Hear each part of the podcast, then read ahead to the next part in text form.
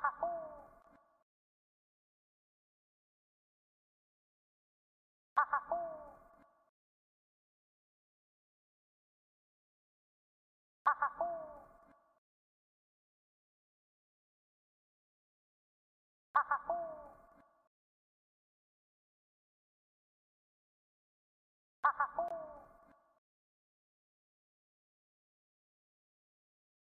ha ha!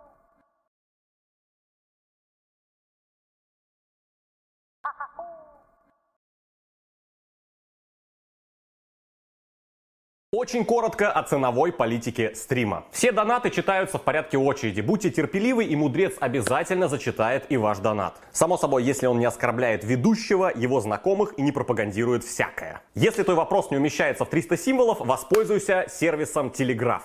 Распиши там свою проблему и ссылку на этот текст пришли, собственно, в донате. Очень важно, такие донаты читаются только от 300 рублей и игнорируются, если текст по ссылке больше 2000 символов. Мегаполотно никто читать не будет. Если тебе хочется ворваться на стрим, чтобы твой донат был зачитан вне очереди, донать ровно 997 рублей. Это кодовая цифра, увидев которую мудрец прерывается буквально на полусловие и зачитывает твой донат. Если же ты просто хочешь взбодрить чат и немного повеселиться, засылай 1500 рублей, не скажу, что это, но начнется гумба тайм. Будет очень весело, скажем так. Это веселый способ поддержать стримы и поддержать автора канала. И мудрец лично выкажет тебе свое уважение. Ну и важно, любая реклама, твиттер, инстаграм, ссылки на ваш интернет-магазин не рассматриваются ниже 300 рублей вообще. Если вы хотите какую-то внешнюю ссылку на статью, на что-то там, мудрец, пойди посмотри, от 300 рублей плюс. К сожалению, пиарить ссылку на ваш твиттер за 30 рублей никто не будет, извините. Если же денег нет и вы держитесь, добро пожаловать в наш бесплатный уютный чат. Здравствуйте, дорогие подписчики и подписчицы. С вами вновь ежедневный подкаст Константина Кадабра и я его ведущий император Толстантин. Сразу, пожалуй, сегодня начнем с простыни текста от нашего юриста Евгения. А, дело в том, что она должна была быть вчера, я ее оставил на, на сегодня. Вот, то есть это самый ранний вчерашний не межподкастовый, а еще во время подкаста Донат с историей. История юриста. Так. Так, так, так, так, так, так, так. Так, трак, так, так, так, так, так, так, так, так, так, так, так, так, так, история юриста. Константин, скажите, пожалуйста, свое мнение про историю из моей практики. Мой клиент ехал на джипе со скоростью 40 км в час по проселочной дороге и на равнозначном перекрестке, притормозив, начал поворот налево. В момент поворота на скорости 90-110 км в час в его джип врезался водитель на мотоцикле Ямаха с пассажиром, который, которого вез домой. Пассажиру были причинены телесные повреждения средней тяжести, перелом ноги. Впоследствии пассажир отказался писать заявление в полицию. Трезвыми убило бы. Мотоцикл прошел по всей э, левой части джипа, зацепился подножкой за передний литой диск машины, и водитель с пассажиром мотоцикла кувырком полетели вперед около 15 метров. Оба выжили. Водитель мотоцикла, одноклассник моего э, клиента, за которого всю жизнь все решала мама. Она ему купила мотоцикл, уже второй – и ему всегда все сходило с рук. У водителя мотоцикла не было водительских прав, страховки, и мотоцикл оформлен в собственность не был.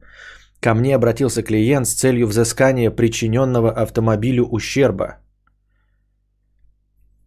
Подожди, не понял. Одно, водитель мотоцикла одноклассник твоего клиента. Обратился к тебе человек, хозяин автомобиля? Не очень понимаю.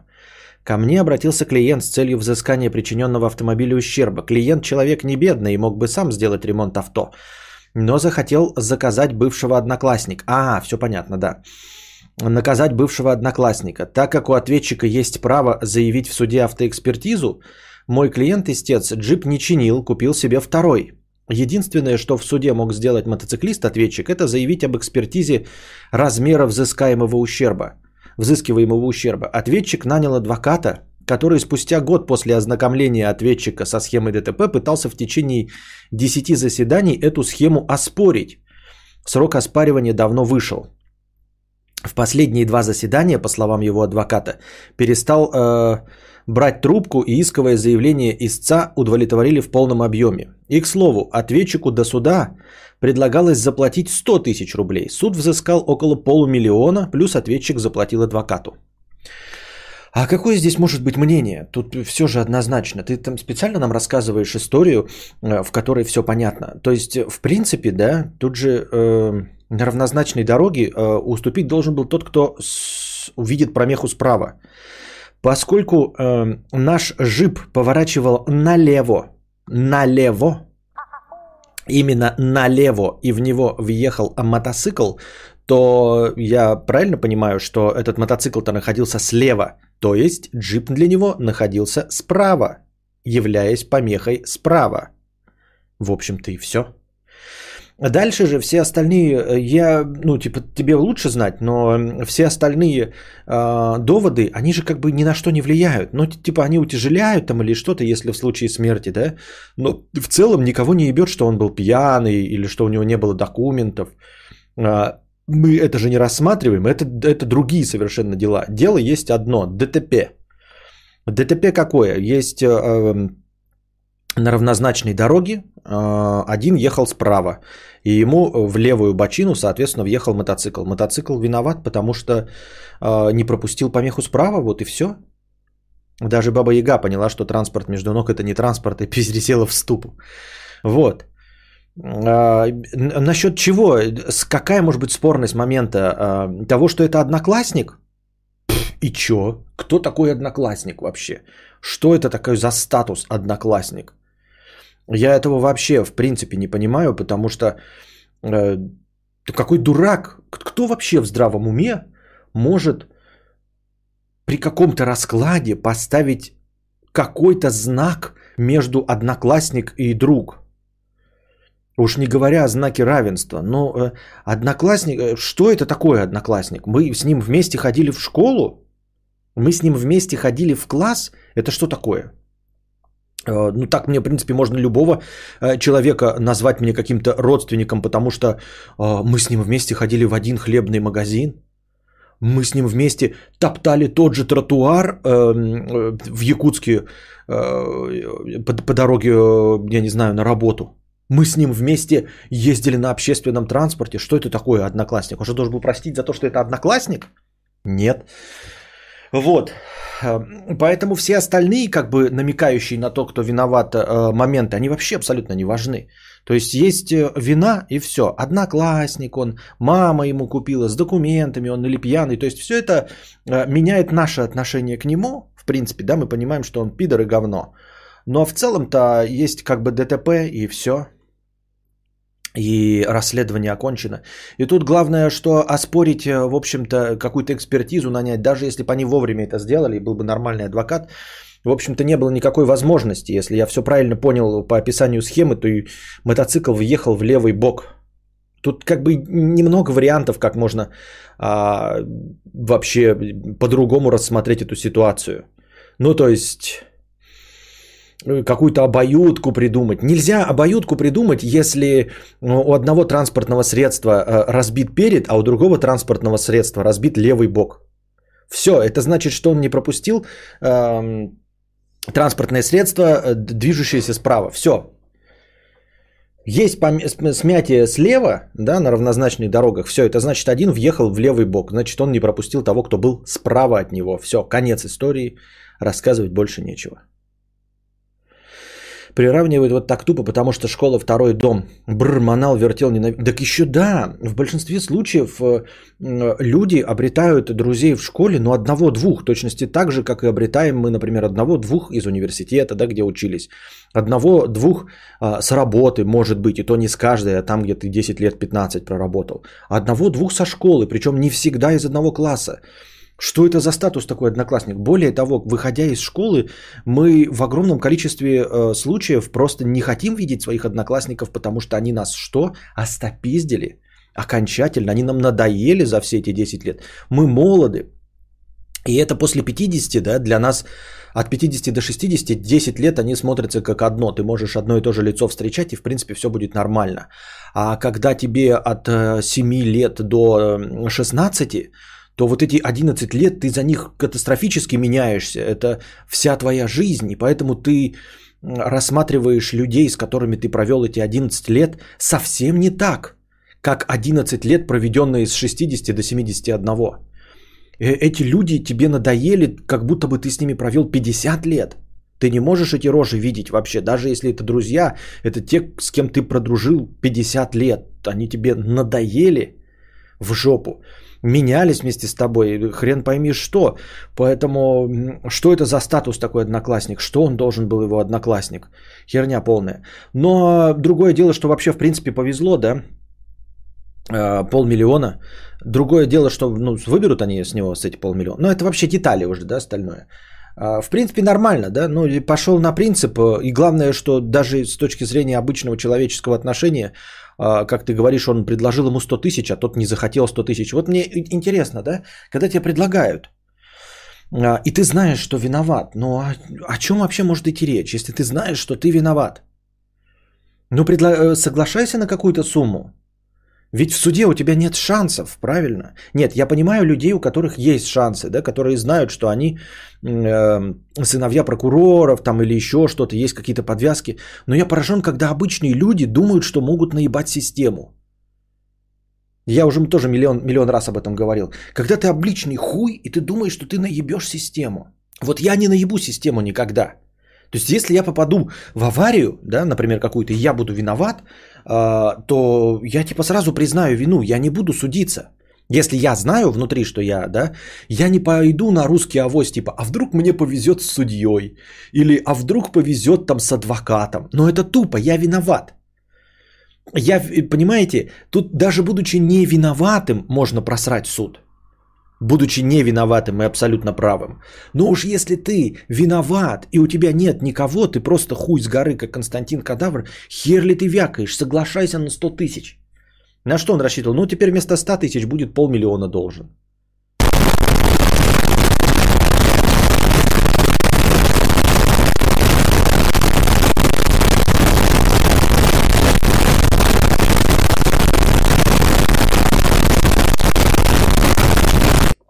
Https двоеточие слэш слэш telegra.ph слэш я люблю аудиокниги говна 1022.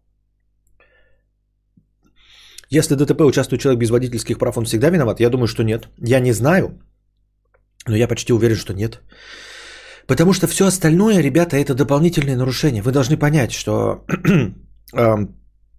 есть ДТП, есть вина в ДТП. Она вне зависимости от того, были у человека права или не были. Был он пьяный или не был. Есть вина в ДТП. Все. Мы рассматриваем вину в ДТП. А то, что у него не было прав, это дополнительное правонарушение, за которое предусмотрены дополнительные, не дополнительные, а отдельные штрафные санкции. Все. То есть то, что у него не было прав, там накладывается такой-то штраф там, или еще что-то лишается. Все, больше ничего. Так привык в записи слушать, что хотел гумбу перемотать, не получилось. Вот. И и все. И все. Ну, типа, есть такое там алкогольное опьянение, как отягчающее, но в целом это отдельные правонарушения. То есть, попал в ДТП одно, пьяный за рулем другое, эм, езда без прав третье. Они как бы не помножают друг друга ни на что. Я вот думаю, что это не... Есть вина в ДТП и все.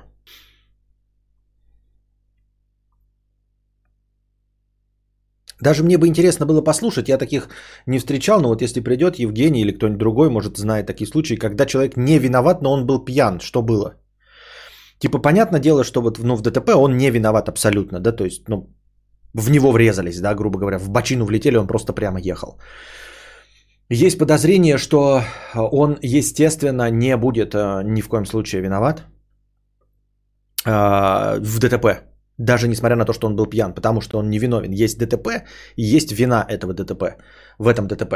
А прав его лишат, потому что он по случайному стечению обстоятельств в результате этого ДТП вынужден был пройти проверку. И его прав лишат за езду в пьяном виде, а не за то, что он попал в ДТП. Его за это э, прав лишат, и ему будет вдвойне обидно, что он как бы вообще не виноват, ехал пьяный, да? Его лишают прав, а в ДТП он получает компенсацию как невиновный. Есть ли такие ситуации, когда алкоголь не отягчающее, а смягчающее события, обстоятельства? Думаю, что нет. А, я не юрист, но думаю, если чел без прав виноват, то виноват. Если нет, то либо оба виноваты, либо он все равно будет виновен. Прав можно лишаться и без прав, если вы не в курсе. Прав можно лишаться, если без... Ну, понятно. Все понятно. Иван, Вася, Игорь, Олег. Костя, что за серый круг у тебя за спиной? Пиздец, он меня бесит. Не знаю почему, просто, блядь, вымораживает. Наверное, я псих. Скажи хоть что это или убери, если можно. Дорогой Иван Вася Игорь Олег, задавший этот вопрос 22 часа назад. Я же уже показывал неоднократно. Неужели ты не понял, что это такое? Это круговое освещение, которым пользуются все э, вонючие блогеры, инстасамки и прочие тиктокеры. Это круг освещения.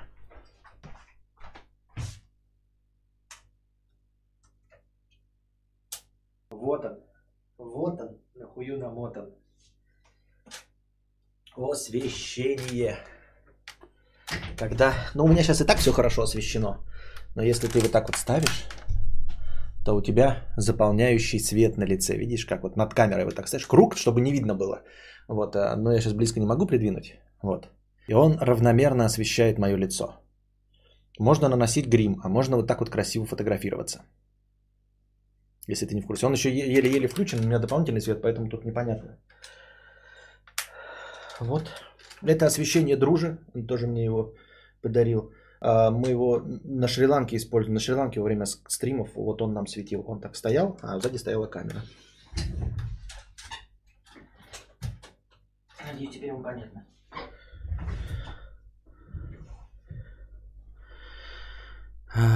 Ты включи его и пусть сзади э, будет эффектно смотрится. Для чего эффектно смотрится? А, эффектно там сзади смотрится? Чего, интересно, ты знаешь? Но он сядет скоро. Наверное. Клевая крышка биде, да. Это чтобы в глазах красивый круг еще э, фоткать. Да, вы можете посмотреть в моем э, инстаграме, фотка с Костиком есть. Э, где у него э, каша на лбу. Он сидит э, в своей этой, у него каша на лбу такая.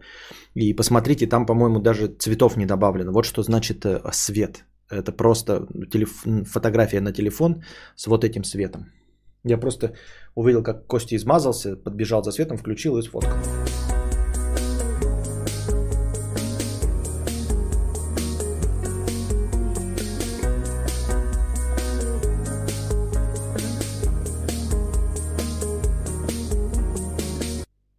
Продолжим. Спасибо, продолжим. Спасибо большое, Оленька. Спасибо большое, Оленька, за 5000 рублей с покрытием комиссии. Спасибо большое. Надо его хоть на стенку направить, чтобы рассеивался. А то светит как-то по-дурацки. Надо его вот так вот. Чтобы уж никто не сомневался, что я мудрец, да? Вот. Вот так сидеть, просто так. Не, это, без хуйни вот так вот. Так, ребята, я как бы не говорю вам, кто я, ни на что не намекаю. Вы как бы сами делаете выводы. Я всегда прав. Без хуйни. Просто я прав. У меня самый большой нимб в этой части земного шара. У меня не просто нимб, а самый, мать вашу, большой нимб.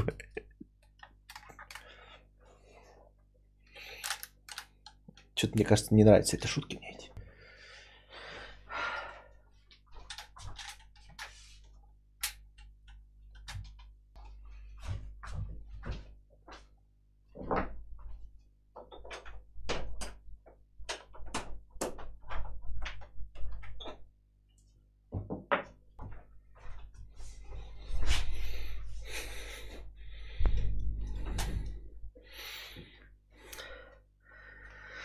А, я думал, труба от пылесоса стоит там всегда.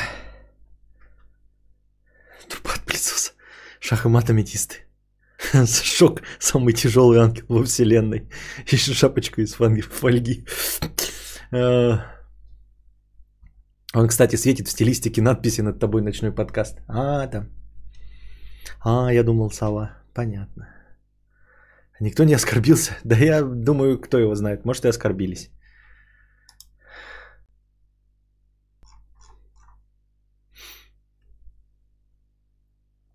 Так. Максим 50 рублей с покрытием комиссии. Максим, Максим, да и хуй с ним. Так, ты про Гарри Поттера и евреев давно вбрасывал, но только в контексте беда, э, в контексте бреда про рептилий. А Никсель Пиксель и компания сейчас серьезно это обсуждают. Что я вбрасывал про Гарри Поттера и евреев? Напомните ко мне. Ну, мне реально не помню. Вот я вот столько много всякой херни несу, что даже не пытаюсь запомнить. Что за бред про Гарри Поттера и евреев а, в качестве э, бреда про рептилий? А Никсель, Пиксель и Ко сейчас серьезно обсуждают. Я не в курсе дела. У меня, вы пока пишите в чате, у меня дилемма. 80 рублей с покрытием комиссии. Здравствуй, мудрец, прошу твоего совета. Я работаю как бы самозанятый, но не официальный. На карту регулярно получаю определенные суммы и боюсь, что мною заинтересуется налоговая. Будет ли в этом случае выгоднее и безопаснее деньги хранить в крипте и изначально просить заказчиков платить мне в крипте? А, нет, не будет. Смотри, какое дело. Я тебе сейчас все поясню а, по-человечески. Во-первых, крипта это незаконно. Во-вторых, уход от налогов это незаконно. А в-третьих, какую ты хочешь цель, а, какую ты цель преследуешь. Эм, тебе просто пугает сам факт внимания к тебе налоговой? Просто от внимания налоговой легко избавиться, заплатив налоги. Если ты сейчас самозанятый, но не официальный и боишься, что за тобой придет налоговая, ты откладывай просто 13% суммы. То есть смотри, какая штука. Налоговая не придет и не посадит тебя в тюрьму налоговая придет и скажет, вы не заплатили налоги, заплатите налоги и живите спокойно. И ты заплатишь налоги. Если я правильно понимаю, если мне э, ничего, э, если, ну вот кто-нибудь опровергните, да, а налоговая не будет тебя садить, если ты там какой-то миллиардер, да и даже миллиардеров не садит. Она хочет, чтобы ты заплатил налоги. Вот что хочет налоговая. Поэтому она придет к тебе и скажет, откуда у тебя доходы? Ты их не сможешь сказать, что тебе это подарили. Вот. И просто э, заплатишь эти налоги. Но чтобы их заплатить, у тебя должны быть эти деньги. Поэтому рекомендую тебе создать счетик, который, в который будет откладываться всегда 13%. И этот счет будет у тебя э, не, э, ну, который, из которого ты не можешь брать. И все. И когда возникнут вопросы, ты просто пойдешь и заплатишь налоги. Это при условии, что вот как Маша Калядина пишет, так просто самозанятость оформи. Оформи самозанятость и плати официально. Проблема в том, дорогой друг, что крипта заберет у тебя больше, понимаешь? Вот в чем мякотка. Ты на крипте получаешь, потеряешь больше, чем 13% э, подоходного и больше уж тем более 6% самозанятых. В этом вся мякотка. Крипта тебя наебет, понимаешь? Ты еще будешь париться по выводу этих денег в реальные, из крипты в реальные деньги. Ты заебешься их, блядь, выводить. Будешь платить огромные проценты всяким непонятным людям, постоянно сидеть на менже, что тебя наебут, потому что это нерегулируемый абсолютно никак рынок. Во-вторых, на разнице в крипте ты будешь терять постоянно и на обналичивании. И все это еще и э, со сомнительной законностью, и каждый встречный поперечный может тебя наебать. Ты в любом случае больше потеряешь, чем 13-6%. В любом случае. Да-да-да, пусть еще попробуют найти заказчиков, которые заплатят в крипте. Э, но только если ты вещества. Да, вот именно. Ты, э, мы это вообще опускаем. Даже если все по какому-то э, странному стечению обстоятельств готовы платить тебе в крипте, это нахер не нужно. Ты просто потеряешь больше, чем 13-6%. Легче официально платить и вообще стать законопослушным гражданином.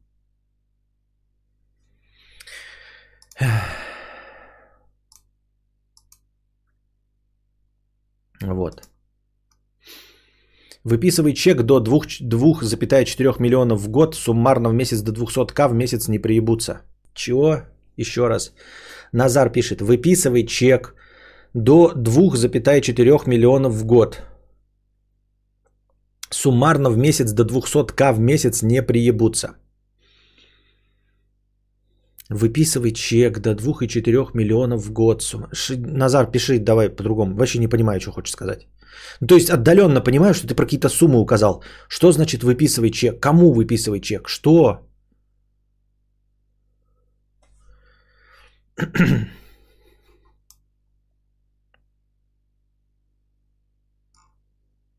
Непонятно.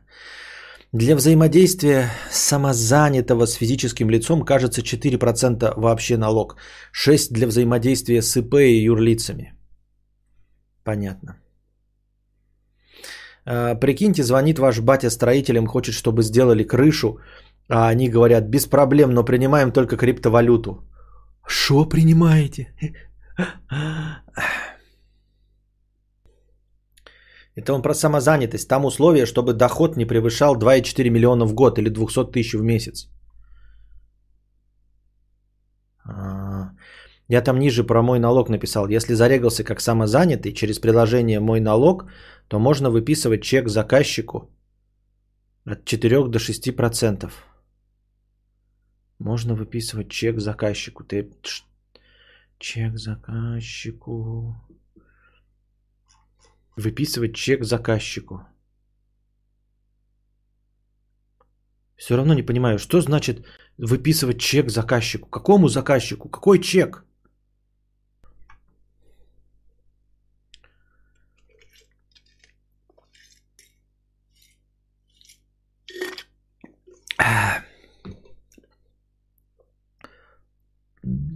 Я не понимаю.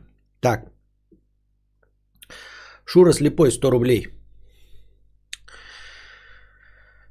Чек за оказание услуги. Какой услуги? Костик, он про аналог кассового чека. Только выбивается в приложении самозанятого. И счет можно выставить, выставить там же. Кому счет-то я понять не могу. О чем вы говорите? Что вы, мать твою, такое несете? Какой чек? Кому выставлять? Человек спрашивает, как мне налоги, платить налоги или криптовалюту? Я говорю, откладывай 13%. Выписать чек 2,4 миллиона клиенту. Какому клиенту, блядь? Какому клиенту чек выписать?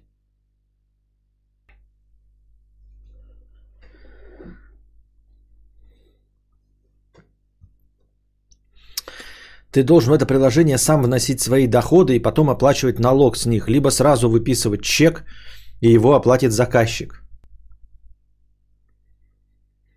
Сука, блядь.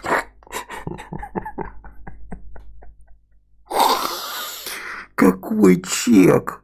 Почему заказчик был? Хуяли чек-то, блядь? Какой чек? Сука, блядь, чек. Best boyfriend check.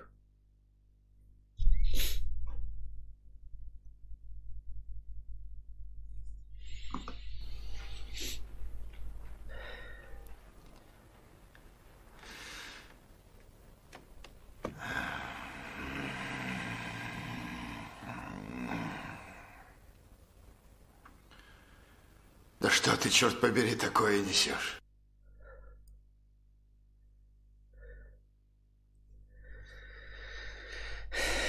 Костя, ты магазин, и клиенту должен выдать чек. И чё? Выдал я чек, налоговая тут при чем? Какие 4-6% в чек?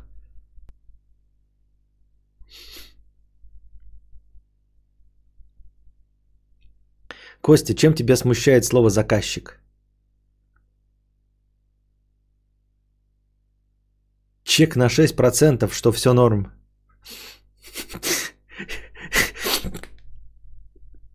Чек на 6%, что все норм. Чек на 6%, что все норм. Что это, блядь, за набор слов? Чек на 6%, что все норм. Ты вообще в своем уме? Когда ты это писал, ты вообще думал? У тебя как-то чек на 6%, что все норм. Стакан на 2 сахар, что все нет. Чек на 6%, что все норм. Ну, стакан на 2 сахар, что все нет.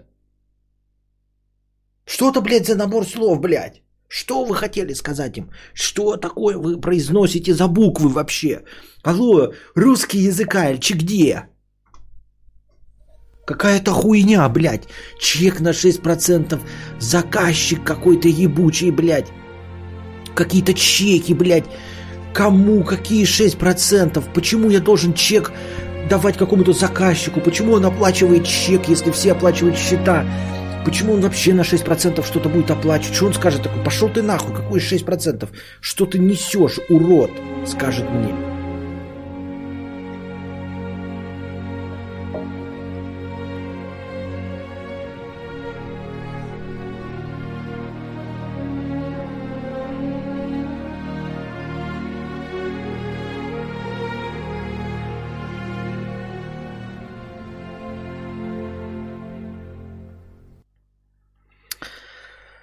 Он имеет в виду, что получать деньги от заказчиков не напрямую на карту, а через систему налоговой сразу. И что? И тогда налоговая снимет 6%? А хули вы так и не сказали? Че вы пишете, что чек на 6%, блядь? Вы нормальные вообще, блядь? Чек на 6%, что все ок. Чек на 6%, что все ок.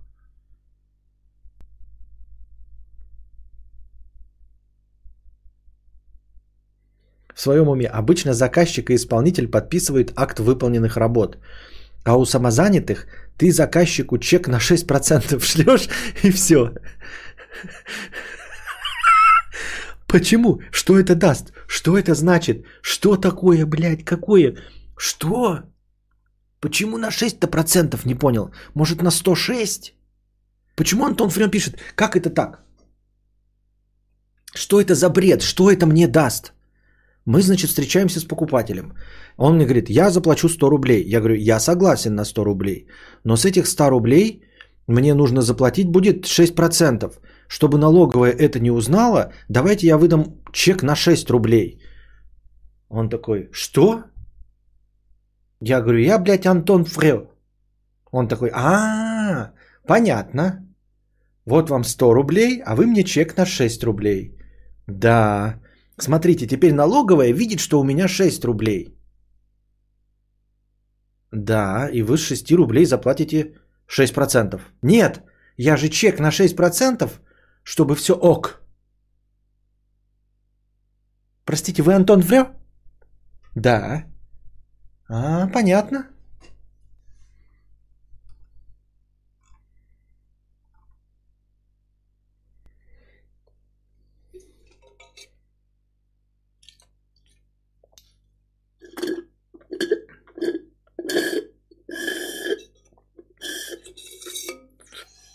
Почему чек на 6%? Для кого это чек на 6%? Что это за базар? Я тебе все расписал в двух сообщениях, а ты только второе прочитал и не понял. Чек вместо акта выполненных работ. Сделка завершена. Это самоданятость. Мы ее обсуждаем тут сейчас. Хорошо. Ну, укажи ты, вот ты сделал на 100 рублей, а укажи на 50.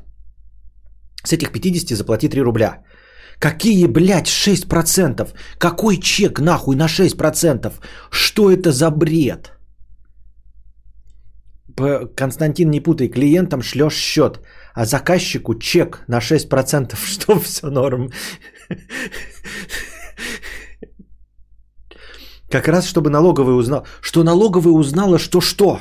Что она узнала? Что 100...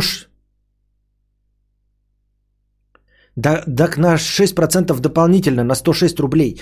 Где? На, почему мы чек-то делаем на 6%? Кому, блядь? Какой чек на 6%? Я про это и говорил, КАС-37. Что ты типа э, такой продаешь человеку за э, 100 рублей, да? А, точнее нет, сразу продаешь за 106 рублей. Ну, грубо говоря, да? Давайте, ну, короче, блядь, вы поняли. Вот. Продаешь человеку на 100 рублей, да, сейчас возьмем, блядь, сука, ебаный калькулятор, говна. 100 рублей, а это на самом деле у нас 106%. И ты даешь э, покупателю, э, ну, как бы говоришь, э, типа, э, я вам даю, блядь, акт выполненных работ на 94 рубля 33 копейки. 34 копейки. Он такой спрашивает, почему? А ты говоришь ему, ну вы мне заплатили 100 рублей, правильно? Но я э, подам декларацию как будто бы на 94 рубля 34 копейки, э, чтобы в эти 100 рублей э, сразу э, заплатить этот, как его, э, налог 6%. Понимаете? Нет, не понял.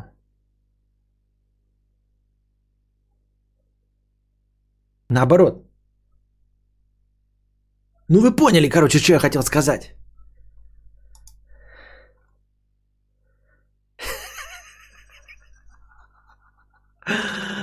А, Какие чеки? Вы что несете?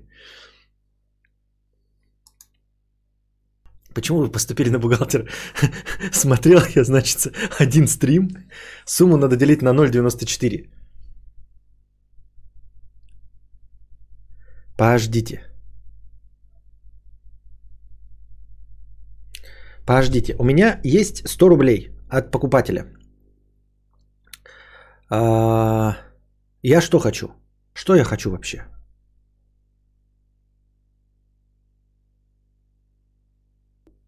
Что я хочу от этого получить?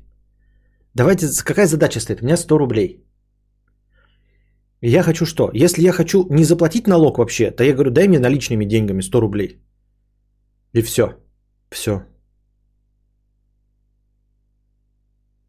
Если я хочу, чтобы покупатель заплатил за меня эти деньги, да? Если я хочу получить 100 рублей, то я говорю покупателю, покупатель, заплати мне 106 рублей. Вот. Ты мне заплати 106 рублей, а я тебе чек дам на 100. Но ты мне заплати 106, чтобы я из твоих денег заплатил 6 рублей. Правильно? Где здесь, блядь, ебаный чек? Какой чек, блядь, на 6%? Вот скажите мне нахуй. Что это за полная пидоросня, блядь, про чек на 6%? Я хочу 100 рублей. Покупатель говорит, я хочу 100 рублей. Но я хочу, чтобы ты, паскуда тварь, а, заплатил за меня налоги. Поэтому моя стоимость работ стоит 106 рублей. Но чек я тебе предоставлю, акт выполненных работ, на 100 рублей. Окей? Ну, грубо говоря. Почему? Если, почему 106? Не 106, а больше. Именно 106. Потому что я-то предоставлю документы на 100 рублей, я буду со 100 рублей платить 6%. Поэтому мне нужно 106. Вы тупые, что ли, блядь? Сука, посчитайте, возьмите калькулятор. Мне нужно 100 рублей. 100 рублей. Покрытие комиссии платите вы, сердечко. Вы платите 6 рублей. Не 6,3, блядь. Вы нихуя не понимаете, не 6,3. Потому что 6% не от стажа мне отнимают будет. У меня будет 100 рублей в кармане. И я буду говорить налоговой, я продал на 100 рублей. Они возьмут, умножат э, мои 100 рублей на 6% и получат 6 рублей. Вы ебаные дегенераты, что ли? Нахуй я вообще вас слушаю, блядь, если вы не можете калькулятором воспользоваться. Я подаю налоговую декларацию на 100 рублей. Налоговая берет сумму 100 рублей, умножает, чтобы взять с меня 6% и получает 6 рублей, а не 6,3. Вы что, ебаные, блядь, калеки нахуй умственные? Ну реально, вы, блядь, умственные калеки, чешо, блядь. Почему я-то гуманитарий вам это, блядь, объясняю, эту хуйню, блядь, из-под ногтей?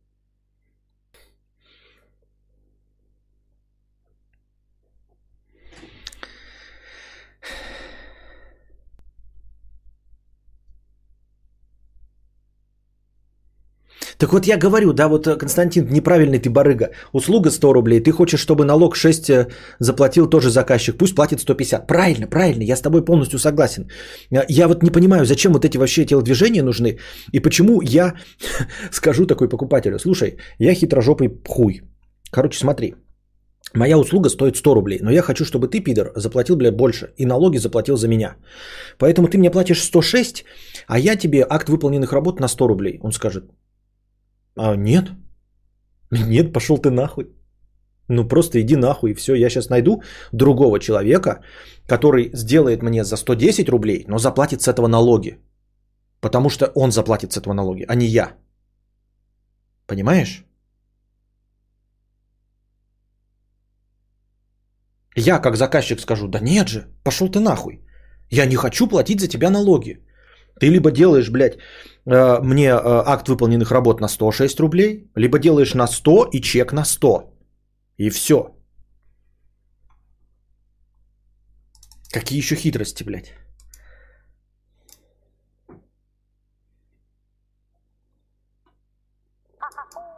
Доказательство чека. Идентификация Борна. Доказательство чека. Мне там Маша в личку шлет доказательство чека. И прикладывает фотографию своего чека. Им дешевле заплатить безналом твои неправильные 106 рублей, чем наликом 100. Э, налик дороже стоит для юрлиц. Но, понимаешь, э,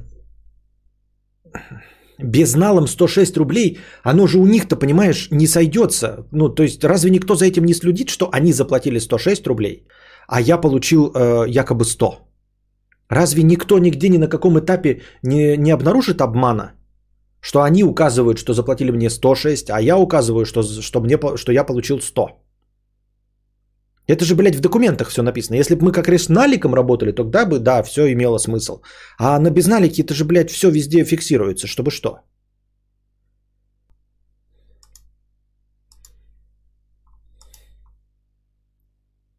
Только не протоказ с фотографией моего чека, это лично. Да, нет, если мне женщины шлют фотографии своих чеков, я их просто собираю в специальную закрытую папочку и все.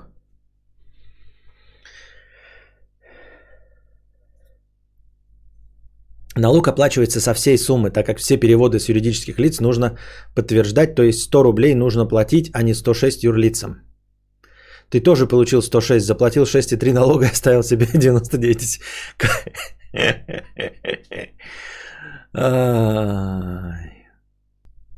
Если со 106, если я получил 100, то я заплатил 106.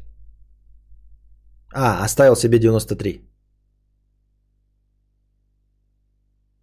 Ты же под колпаком и налоговый эти делаешь, и им же бабки отправляешь. И я про то же и говорю. Вот если все они чистыми выведут с фирмы, тебе наликом заплатят 100 рублей, им дороже обойдется. Добрый вечер. Я на онлайн-конференцию бухгалтер попал. Я правильно понимаю, про говно как, когда? Это какой-то позор вообще. Писинг-пауза небольшая.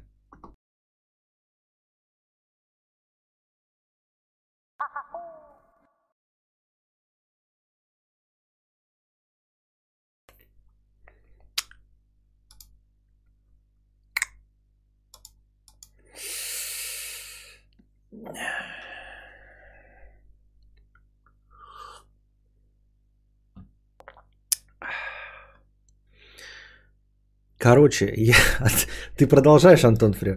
Короче, если ты э, за 100 рублей оказал услугу самозанятый и накинул 6%, то налог ты будешь платить со 106 рублей. В итоге не получишь свои 100 рублей. Математика, класс. Ты мне хуйню, блядь, городишь. Я вообще не про это говорил. Я тебе говорил, что ты услугу оказал э, на 100 рублей. Э, вот. Э, чек выставил на 100 рублей, ну, то есть э, акт выполненных услуг, а клиента заставил заплатить 106. Ты мне хуйню городишь, блядь, про свои 106,3, блядь, тупые. Ты опять, блядь, хуйню городишь, ты нихуя не слушаешь э, и пишешь мне хуйню, блядь. Я говорю, мне нужно 100 рублей. Делаю я на 100 рублей. Чек предоставляю на 100 рублей. А клиента заставляю заплатить 106. Что ты мне хуйню городишь? Жопошник, блядь.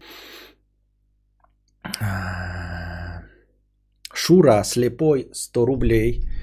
Доброй ночи, кадавр. Хотел сначала накатать бомбанувшую простыню про одного дерьмового блогера. Пошел, перекусил, раздумал. Кому оно надо? Просто закину соточку тебе лишнее не будет. Всем привет, хэштег аудио. Да, правильно.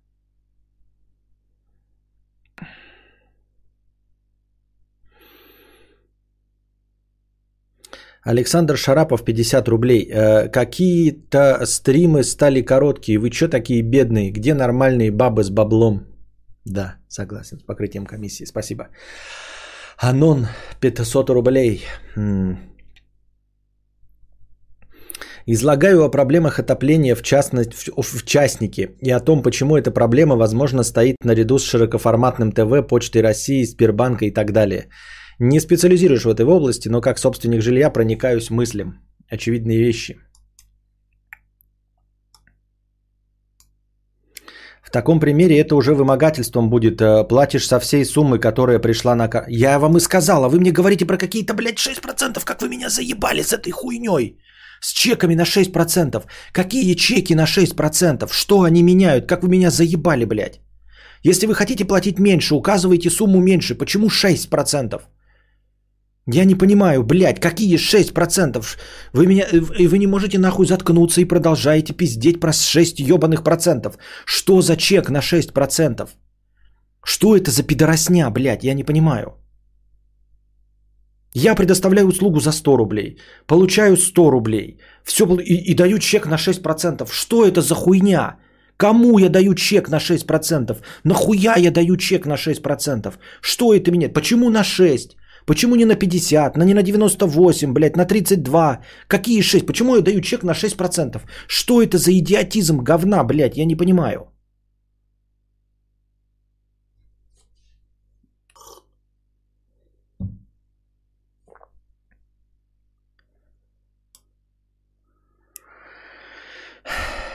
Топка частного дома или как нельзя делать. Вообще водяная система отопления экономически считается обоснованным только в больших масштабах, таких как жилые многоквартирные дома, а не в частных жилищах. То есть ту систему, которая предназначалась для коммунального жилья, позже просто тупо взяли и внедрили в частники.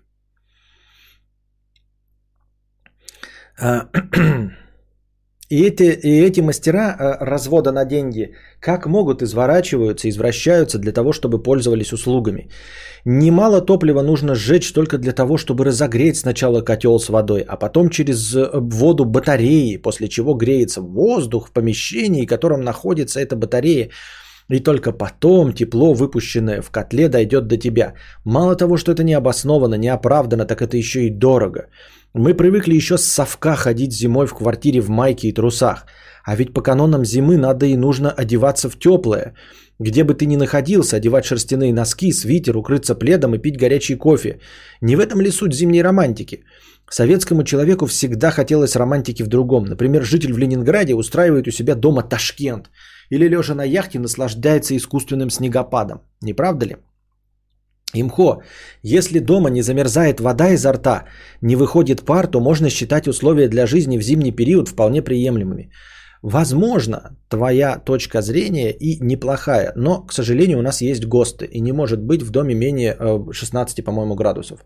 Если меньше 16, то ты можешь жаловаться. Вот, поэтому все. Это не предназначенные для жизни условия, по идее. Но чистая прибыль тебя как самозанятого составит 100 минус 6, 94 рубля. Положим. Да, 94 рубля. Да. Причем здесь чек, блядь, на 6 рублей? Да. Причем здесь чек, сука, на 6 рублей, я понять не могу. Какой чек на 6 рублей? Кому? Нахуя он клиенту, блядь, заказчику, хуящику, блядь? Кому чек на 6 рублей? Я сделал на 100. Получил на 100. Заплатил налоги со 100 рублей 6. В итоге у меня осталось 94. Какой чек на 6 рублей? Что это за хуйня из-под ногтей?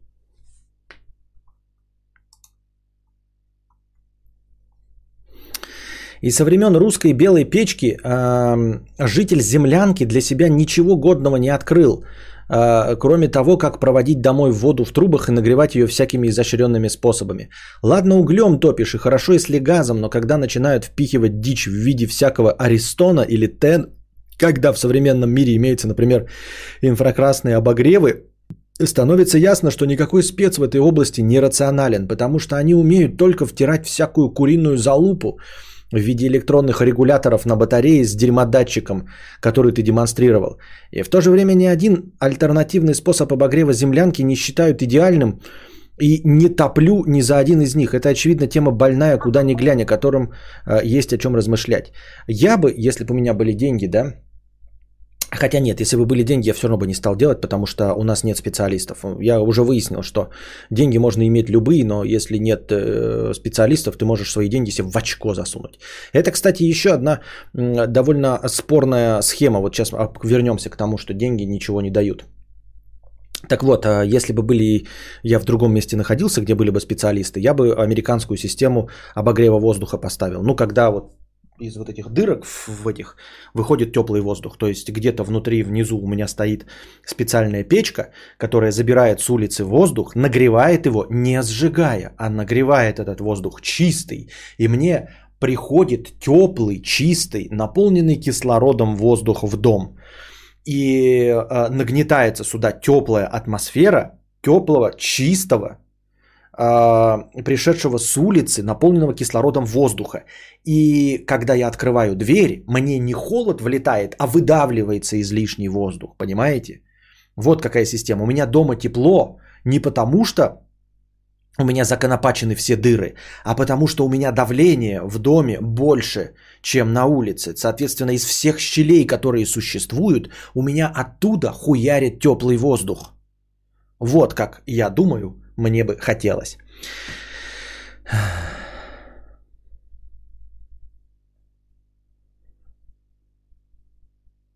4 или 6% платишь налоговой. Чек может понадобиться самозанятому заказчику или предоставление в банк или налоговой. Я не про чек и не про налоговую, а про чек на 6%. Антон Фрё упорно говорил мне про чек какой-то на 6%. Я не понимаю, какая вообще может быть бумажка на 6% и для кого и для чего она может быть нужна. И почему на 6%? Если ты вообще не хочешь платить, почему не на 1%? Почему не на цель 0,1? Почему на 6?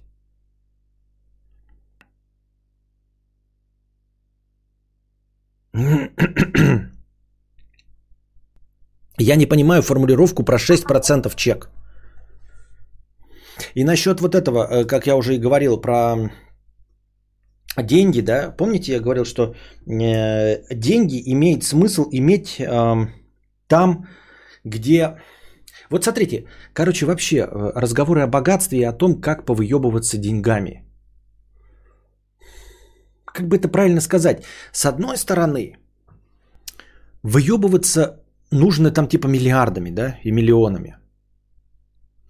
С другой стороны, а, люди, которые не видели миллиарды, миллионы Дольче и Гуччи и Габана и Supreme, они не поймут, что ты одет Дольче и Габана, они подумают, что ты одет в чем-то с рынка. Для того, чтобы человек понял, что Дольче и Габбана на тебе не с рынка и реально стоят своих 150 тысяч, он сам должен быть одет в Дольче и Габбана. Правильно? Логику улавливаете? А, соответственно, для того, чтобы выебываться Дольче и Габбаной, нужно выебываться среди знатоков. А знатоки сами ходят в Дольче и Габбана. Значит, нужно тратить еще больше денег, чтобы выебываться среди таких же, как и ты. А, если они тоже богаты, им тоже ничего не мешает выебываться. И в один прекрасный момент вы упретесь просто в наличие какой-то яхты. А, у него за 10 миллионов, вы оба купили за 10, а за 15 уже яхты не существует. Все, хуй, и вы ничего больше с этим не поделаете.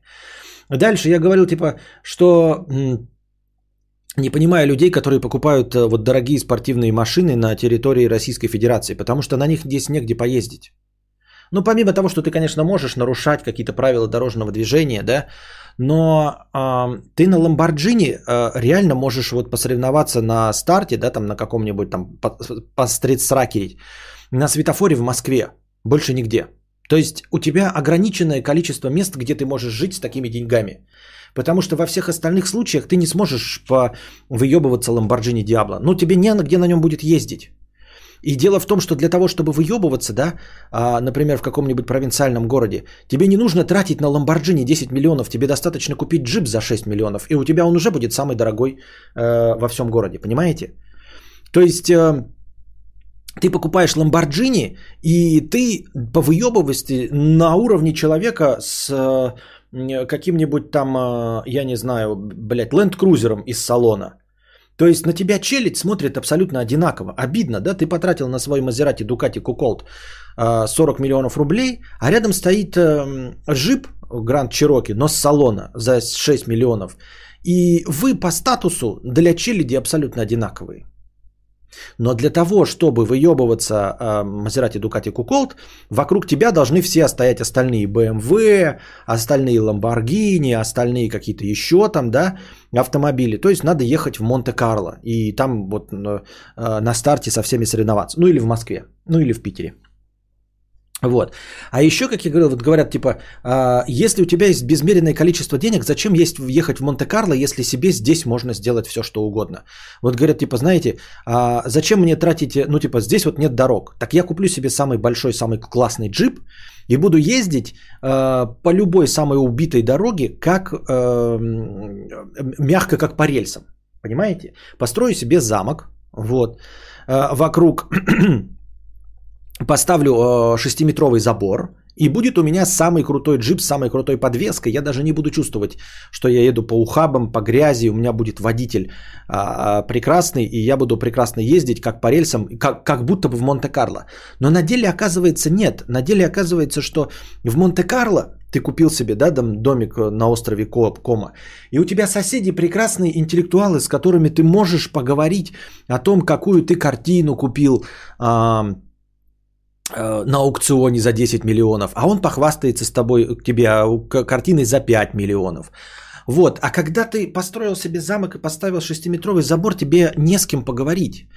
Ты на самом деле находишься в золотой клетке, в заточении. И еще один момент, о котором мы здесь э, с вами забываем, о том, что деньги не дают все. Понимаете, в Монте-Карло вы можете купить дорогой автомобиль, купить себе вот эту виллу комода, виноградники, да, купить себе соседство с богатыми э, интеллектуалами. А здесь ты за деньги не можешь купить себе богатство с интеллектуалами. Не можешь и все, понимаешь? У тебя не будет соседей, писателей, известных журналистов, режиссера Стивена Спилберга. Не будет у тебя, понимаете? Вот ты живешь, у тебя миллиард долларов, но на тебе санкции, и ты не можешь выехать за границу. Ты построишь себе замок, а в гости тебе пойти не к кому. Потому что ты не можешь э, купить себе замок с, по соседству со Стивеном Спилбергом. Ты не можешь купить себе замок по соседству с Райаном Гослингом, по соседству с бывшим президентом США, э, каким-нибудь там, блядь, Ричардом Никсоном. Ты ничего этого не можешь, понимаете? А если мы говорим о не о такой э, э, фантастическом богатстве, то мы все упираемся в то, что ты, блядь, нихуя вообще не можешь за свои деньги купить. То есть тебе нужны не деньги, а специалисты, которых нет. Сколько раз уже видел, да, вот это все вот, типа показывают какие-то замки, все такое, и ты замечаешь, как там, блядь, ремонт хуевасто сделал. Проблема в том, что вот делают хуево какой-нибудь там, я не знаю, а, разворовали что-то, да, и сделали хуевую дорогу. И вот тот, кто разворовал, он строит себе замок, а его такие же, блядь, наебали. Он потратил, блядь, 300 миллионов на замок, а на самом деле его поставили, построили за 10, понимаете? То есть он раб этой же системы. И ты такой ходишь, он говорит, я потратил на этот замок 200 миллионов. А ты видишь, что он не больше 10 стоит. Потому что, блядь, вот там говнишка, вот тут хуишка, блядь. Вот тут, блядь, перегоревшая лампочка. Тут, блядь, две розетки вместо 18. И ты такой, блядь, ты же понимаешь, что ты раб этой системы. Вот как ты наебал ее, так и она наебала тебя. И у тебя такой же, блядь, объебанный замок, как и объебанная дорога, которую ты объебал. Вот. И какие бы у тебя деньги не были, ты не найдешь человека, который тебя не наебет. Потому что вся система вот так вот выстроена, да? И ты не находишь специалистов. Я говорю, вот я не богатый человек, но у меня, а, если есть какие-то излишки, у меня самая главная проблема это найти специалиста. И чтобы этот специалист еще был свободен, понимаете? То есть надо еще искать, э, ну, либо ждать очередь, да, по советам там каким-то. Ну, либо, короче, нужно просто искать специалистов. То есть э, деньги есть, но за мои же деньги меня еще могут наебать. То есть, в принципе, вы скажете, ну, у тебя, значит, немного денег. По идее, да, конечно, у меня немного денег. Но у меня по рынку хватает денег, чтобы сделать, например, себе гараж. То есть, смотрю, да, на рынке нормально. Например, ну, грубо говоря, гаражи стоят там от 80 до 120 тысяч. А у меня 150. Казалось бы, я могу построить хороший гараж. Нихуя. Нихуя, ребята. Мои деньги Совсем не говорят, что я могу построить себе хороший гараж. Ничего подобного. Нет, на рынке гаражи стоят от 80 до 120, у меня 150. И меня могут на 150 построить говно, просто говно. Не наебывать. Нет, ни, ни, ни коррупция, ни там, ни отката, ничего. Просто хуевые специалисты и все. Вот, и поэтому я говорю, если бы у меня были там, например, до 500 тысяч, я мог бы себе вот эту вот воздушную систему отопления поставить. Но мне, э, и, и казалось бы, да, воздушная система отопления стоит 350, а у меня 500 тысяч. А на самом деле реальная цена этой системы отопления 3 миллиона. А знаете почему? Потому что мне нужно привести американских специалистов, чтобы поставить эту систему отопления. Поэтому э, ее реальная цена 350 тысяч, у меня 500 тысяч. Но чтобы ее сделать за 350, мне нужно за 2,5 миллиона привести сюда американских специалистов, которые умеют ставить эту систему. Иначе это будет просто говно. И так во всем. Так во всем. Ты такой думаешь, вот у меня дом, который по площади должен стоить 10 миллионов. У меня 15 миллионов, но ты не построишь за 15 миллионов 10-миллионный дом. Не построишь ты за 15 миллионов 10-миллионный дом. Для того, чтобы построить 10-миллионный дом, нужно привести финских специалистов за 20 миллионов. То есть ты должен потратить 30, чтобы построить за 10. Чтобы это был качественный за 10. В этом и проблема, понимаете, в специалистах. Везде и всегда.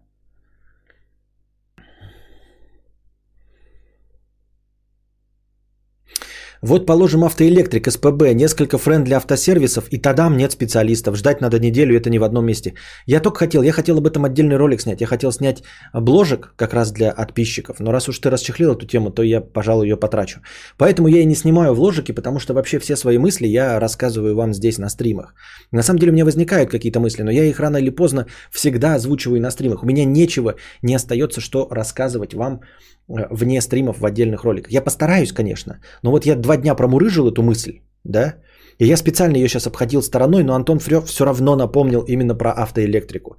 Вот именно про это я и хотел сказать. Именно про это я и хотел сказать. Я мечтаю, знаете, э, чтобы э, у меня, как у блогера, мне, я не хочу, чтобы мне давали бесплатно какие-то вещи, да, например, там, я не знаю, блядь, автомобили на обзоры, там, электронику на обзоры. Я этого не хочу. Я хочу обрасти знакомствами и связями.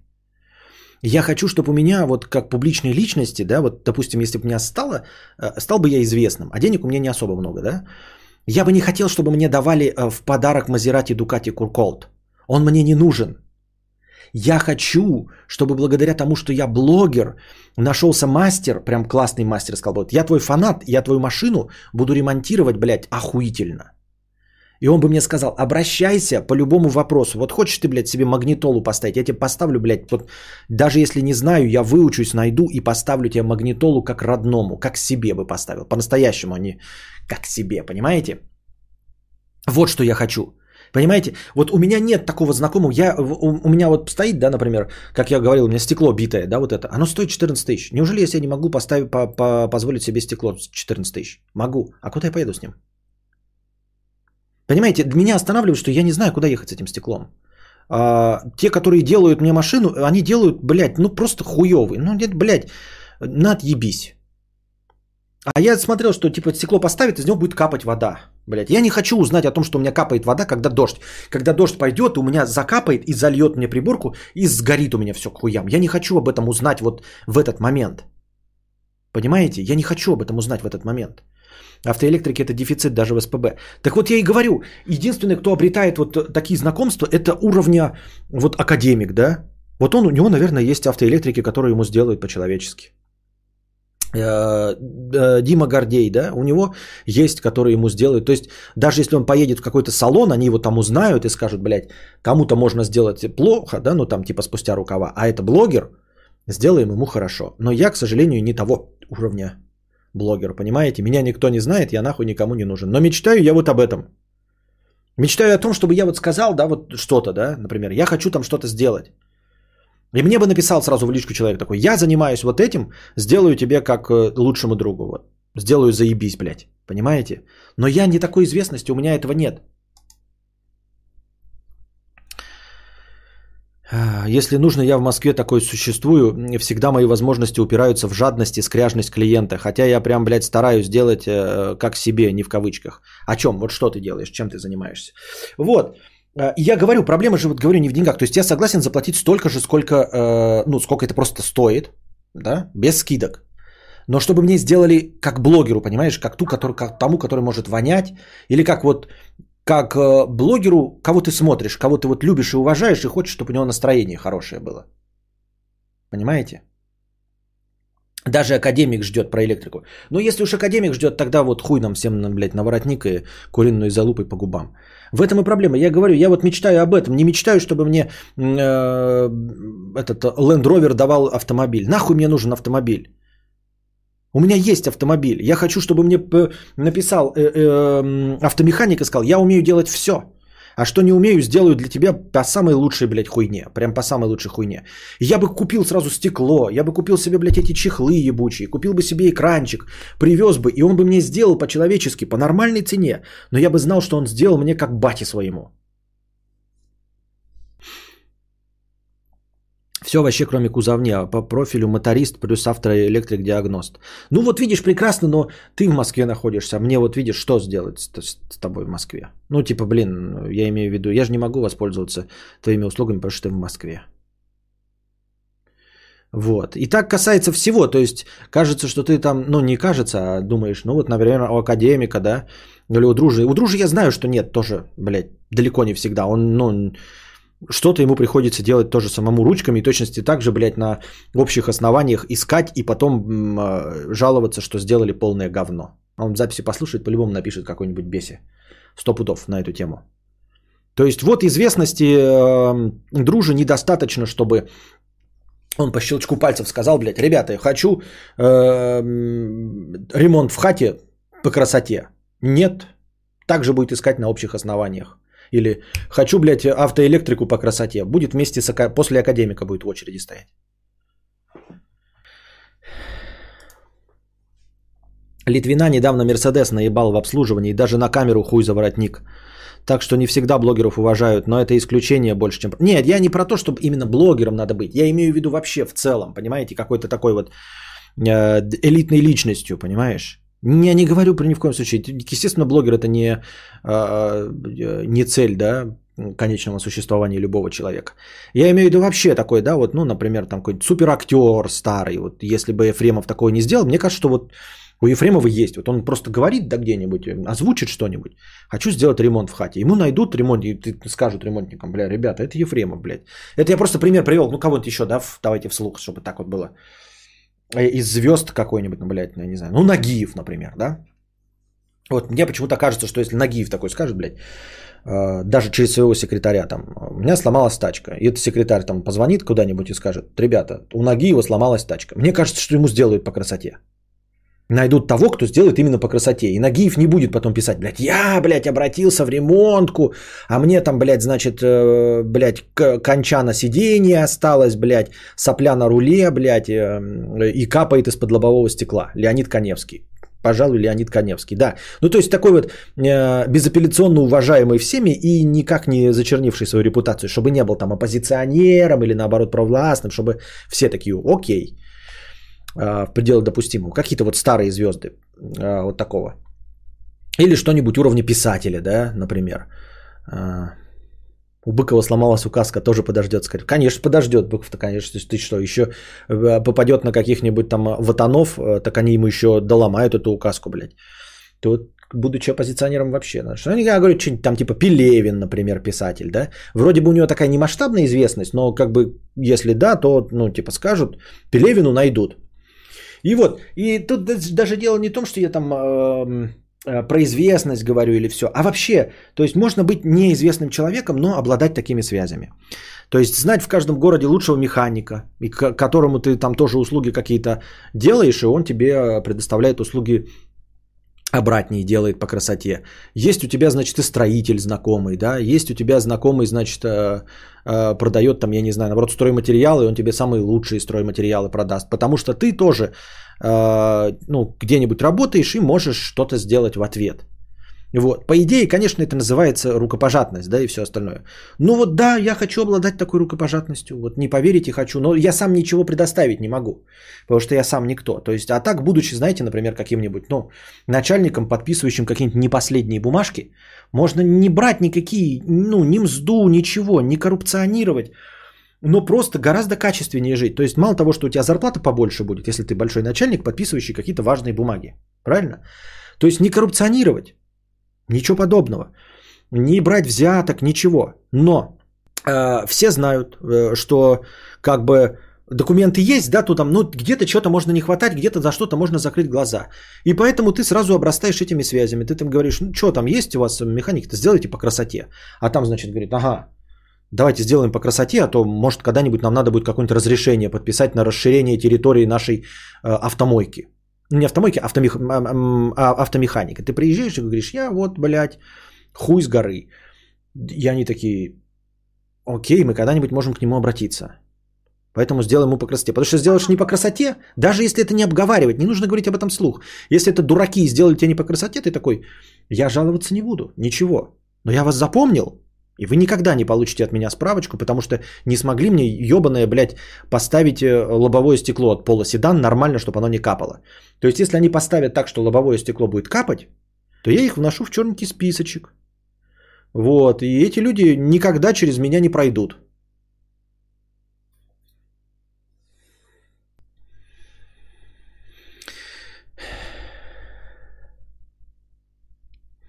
Если ты настолько знаменитый человек, ты этой хуйней не занимаешься, у тебя есть Федя на зарплате, который это делает. Нет, э, Федя тоже должен обращаться от чего-то имени. В этом вся фишечка, Алина. То есть, понятное дело, что не Нагиев будет, э, и не Ефремов, и не Коневский сам, а, естественно, будет какая-то э, Марина звонить, или какой-то Федя, или еще кто-нибудь. Но от его имени, понимаешь? Разве это как раз не коррупция? Ну, коррупция, конечно, но это, это, это такая коррупция, с которой я бы, моя совесть мирилась бы с такой коррупцией. Вот занимая какое-то такое место и не беря денег и пользуясь только вот такими услугами, то есть не пользуюсь услугами бесплатно, платя деньги, но получая заведомо а, ожидаемое качество, понимаешь, как насколько же, насколько у меня низкие ожидания, ребята, вот насколько у меня низкие ожидания к специалистам, что я просто хочу за свои деньги, за свои деньги, за full прайс, без скидок, получать заранее оговоренную услугу в заранее оговоренном качестве, только, только и исключительно через коррупционную схему. Вот насколько у меня низкие ожидания от специалистов. Что я за полную цену, без скидок, просто хочу получить услугу заранее оговоренного качества.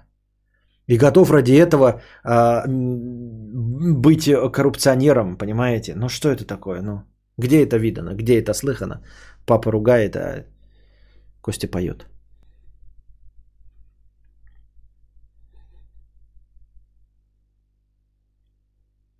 Связи, не связи, начальнику дом перестраивали, кучу денег высосали, хотя связи большие, от этого никуда. Так я говорю, деньги высосали, но сделали по красоте. А получается, что деньги высосали, а сделали говно. Очень часто бывает так. Вот такие дела, дорогие друзья. Вот, и поэтому я и говорю, вот у меня, мы говорили как-то недавно в чатике, я ж, ну, не дадут соврать, мы спрашивали, я спрашивал, типа, какую можно, типа, как тачку можно прокачать и что-нибудь красивое в ней сделать.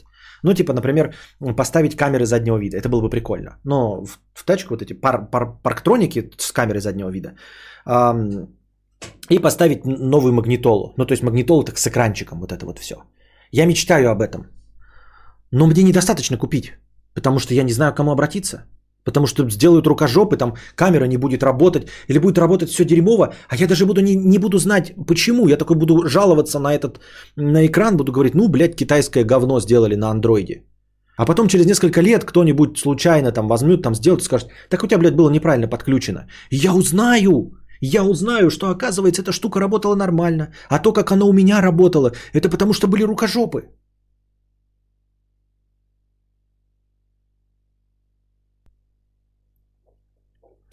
Ты не поверишь, но рукопожатность в Америке развита еще больше, чем в России, по крайней мере, э, в области трудоустройства. Я поверю, я знаю, я думаю, что, что это не российская черта. Я не знаю, если я так сказал, но я думаю, что так везде, во всех странах. То есть где-то есть в, ну, в каких-то странах прямая коррупция, когда ты просто даешь больше денег, да, чисто человеку на лапу, и он там делает тебе, оказывает услуги. Я думаю, что вся остальная мировая коррупция а, в тех странах, где якобы коррупция меньше, она просто вот такая, как я описал. Она просто такая, как я описал, когда ты прямую деньги не получаешь. Ну, то есть, э, вся коррупция Америки, да, ну, она там есть и, наверное, и денежная, но в, в целом это вот лоббирование интересов. Лоббирование интересов – это то же самое все. То есть, гру- грубо говоря, это та же самая схема, когда ты ничего не получаешь, но человек приходит и говорит, ты станешь тем-то, вот, я поддержу твою, мои знакомые поддержат твою кандидатуру на посту здесь, если ты, когда нужно будет, проголосуешь за то, чтобы э, фермерам, а я фермер, да, чтобы фермерам не повышали налоги. Услуга за услугу, никаких обмена денег нет, никаких рукопожатий нет. А, никто ни о чем не договаривается, ну, в смысле договаривается, я имею в виду, а, никакой передачи, никаких материальных ценностей, ничего, но как бы это и есть рукопожатность, ну, как бы на этом, наверное, мир и строится. Вот, можно ли считать это честно прям такой уж коррупцией?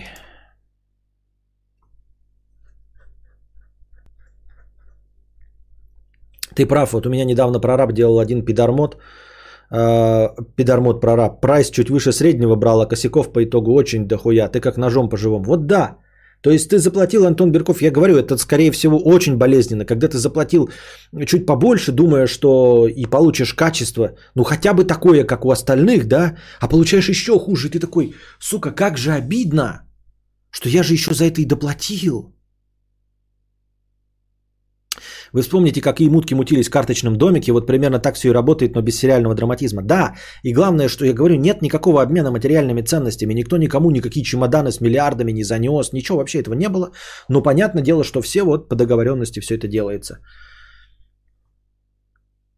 Константин, ты же говорил, что только петухи ставят парктроники, все видно в зеркала. Что ты несешь, блядь? Что ты пиздишь, блядь? Я говорил, что петухи смотрят через плечо. Через плечо петухи смотрят. Не говорил никогда про парктроники. Ты, блядь, пиздобол.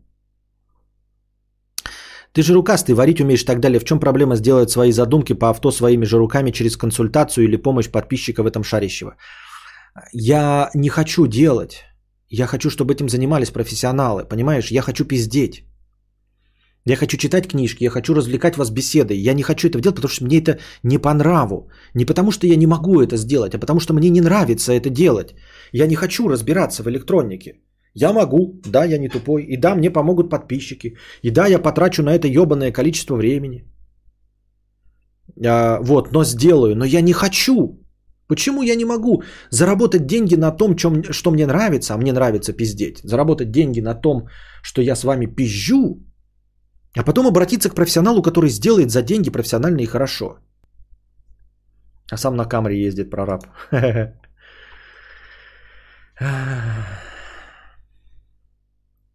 Через плечо норм смотреть, иногда по-другому никак. Вообще нет, Мэри, нет. Через плечо не норм смотреть ни при каком раскладе. Для всего есть зеркала. Все, для всего есть зеркала.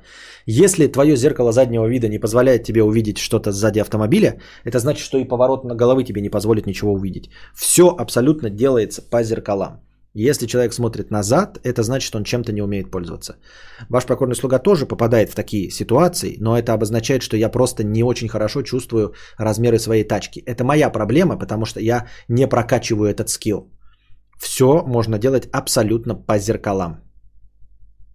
Нет никакого преимущества у взгляда через плечо. Ни, абсолютно никакого. Тот же самый угол. Ты даже, ты даже ниже находишься, чем зеркало, если честно. Мне так на машине говно мух под лаком сделали, как можно было не заметить. Говно мух под лаком сделали. Ну, видишь, специалисты. Ну и вот и к кому обращаться? Вот кому? Вот я говорю, у меня есть, я куплю стекло, оно придет. Ну и что? И вот и куда мне идти в Белгороде? Ну куда? То есть нет, они есть эти специалисты, но я-то их не знаю. Я с ними не знаком. Возможно, даже я на них наткнусь, но они мне не сделают хорошо, потому что я не их знакомец. Они сделают мне спустя рукава.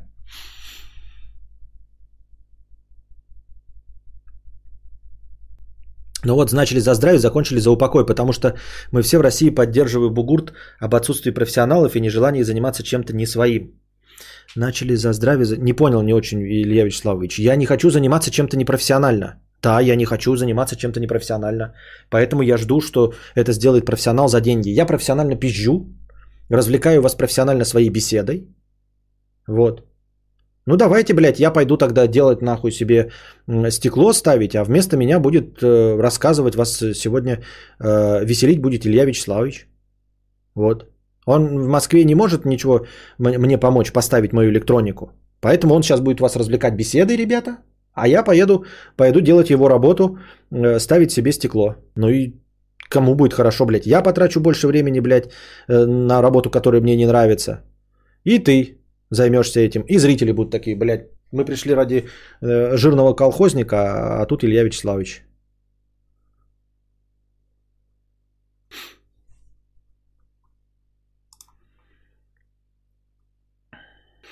Батя, когда паркуясь, поворачивается и смотрит назад, еще и кряхтит, будто он эту тачку руками толкает.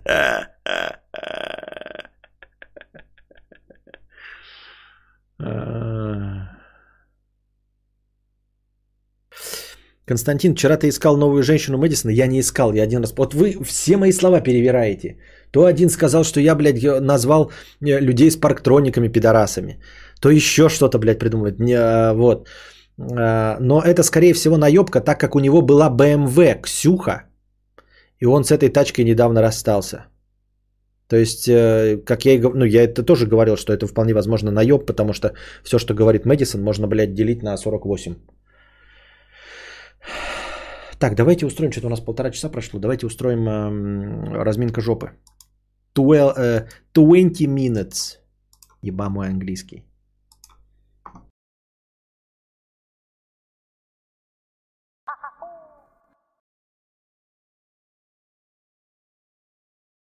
Очень коротко о ценовой политике стрима. Все донаты читаются в порядке очереди. Будьте терпеливы, и мудрец обязательно зачитает и ваш донат. Само собой, если он не оскорбляет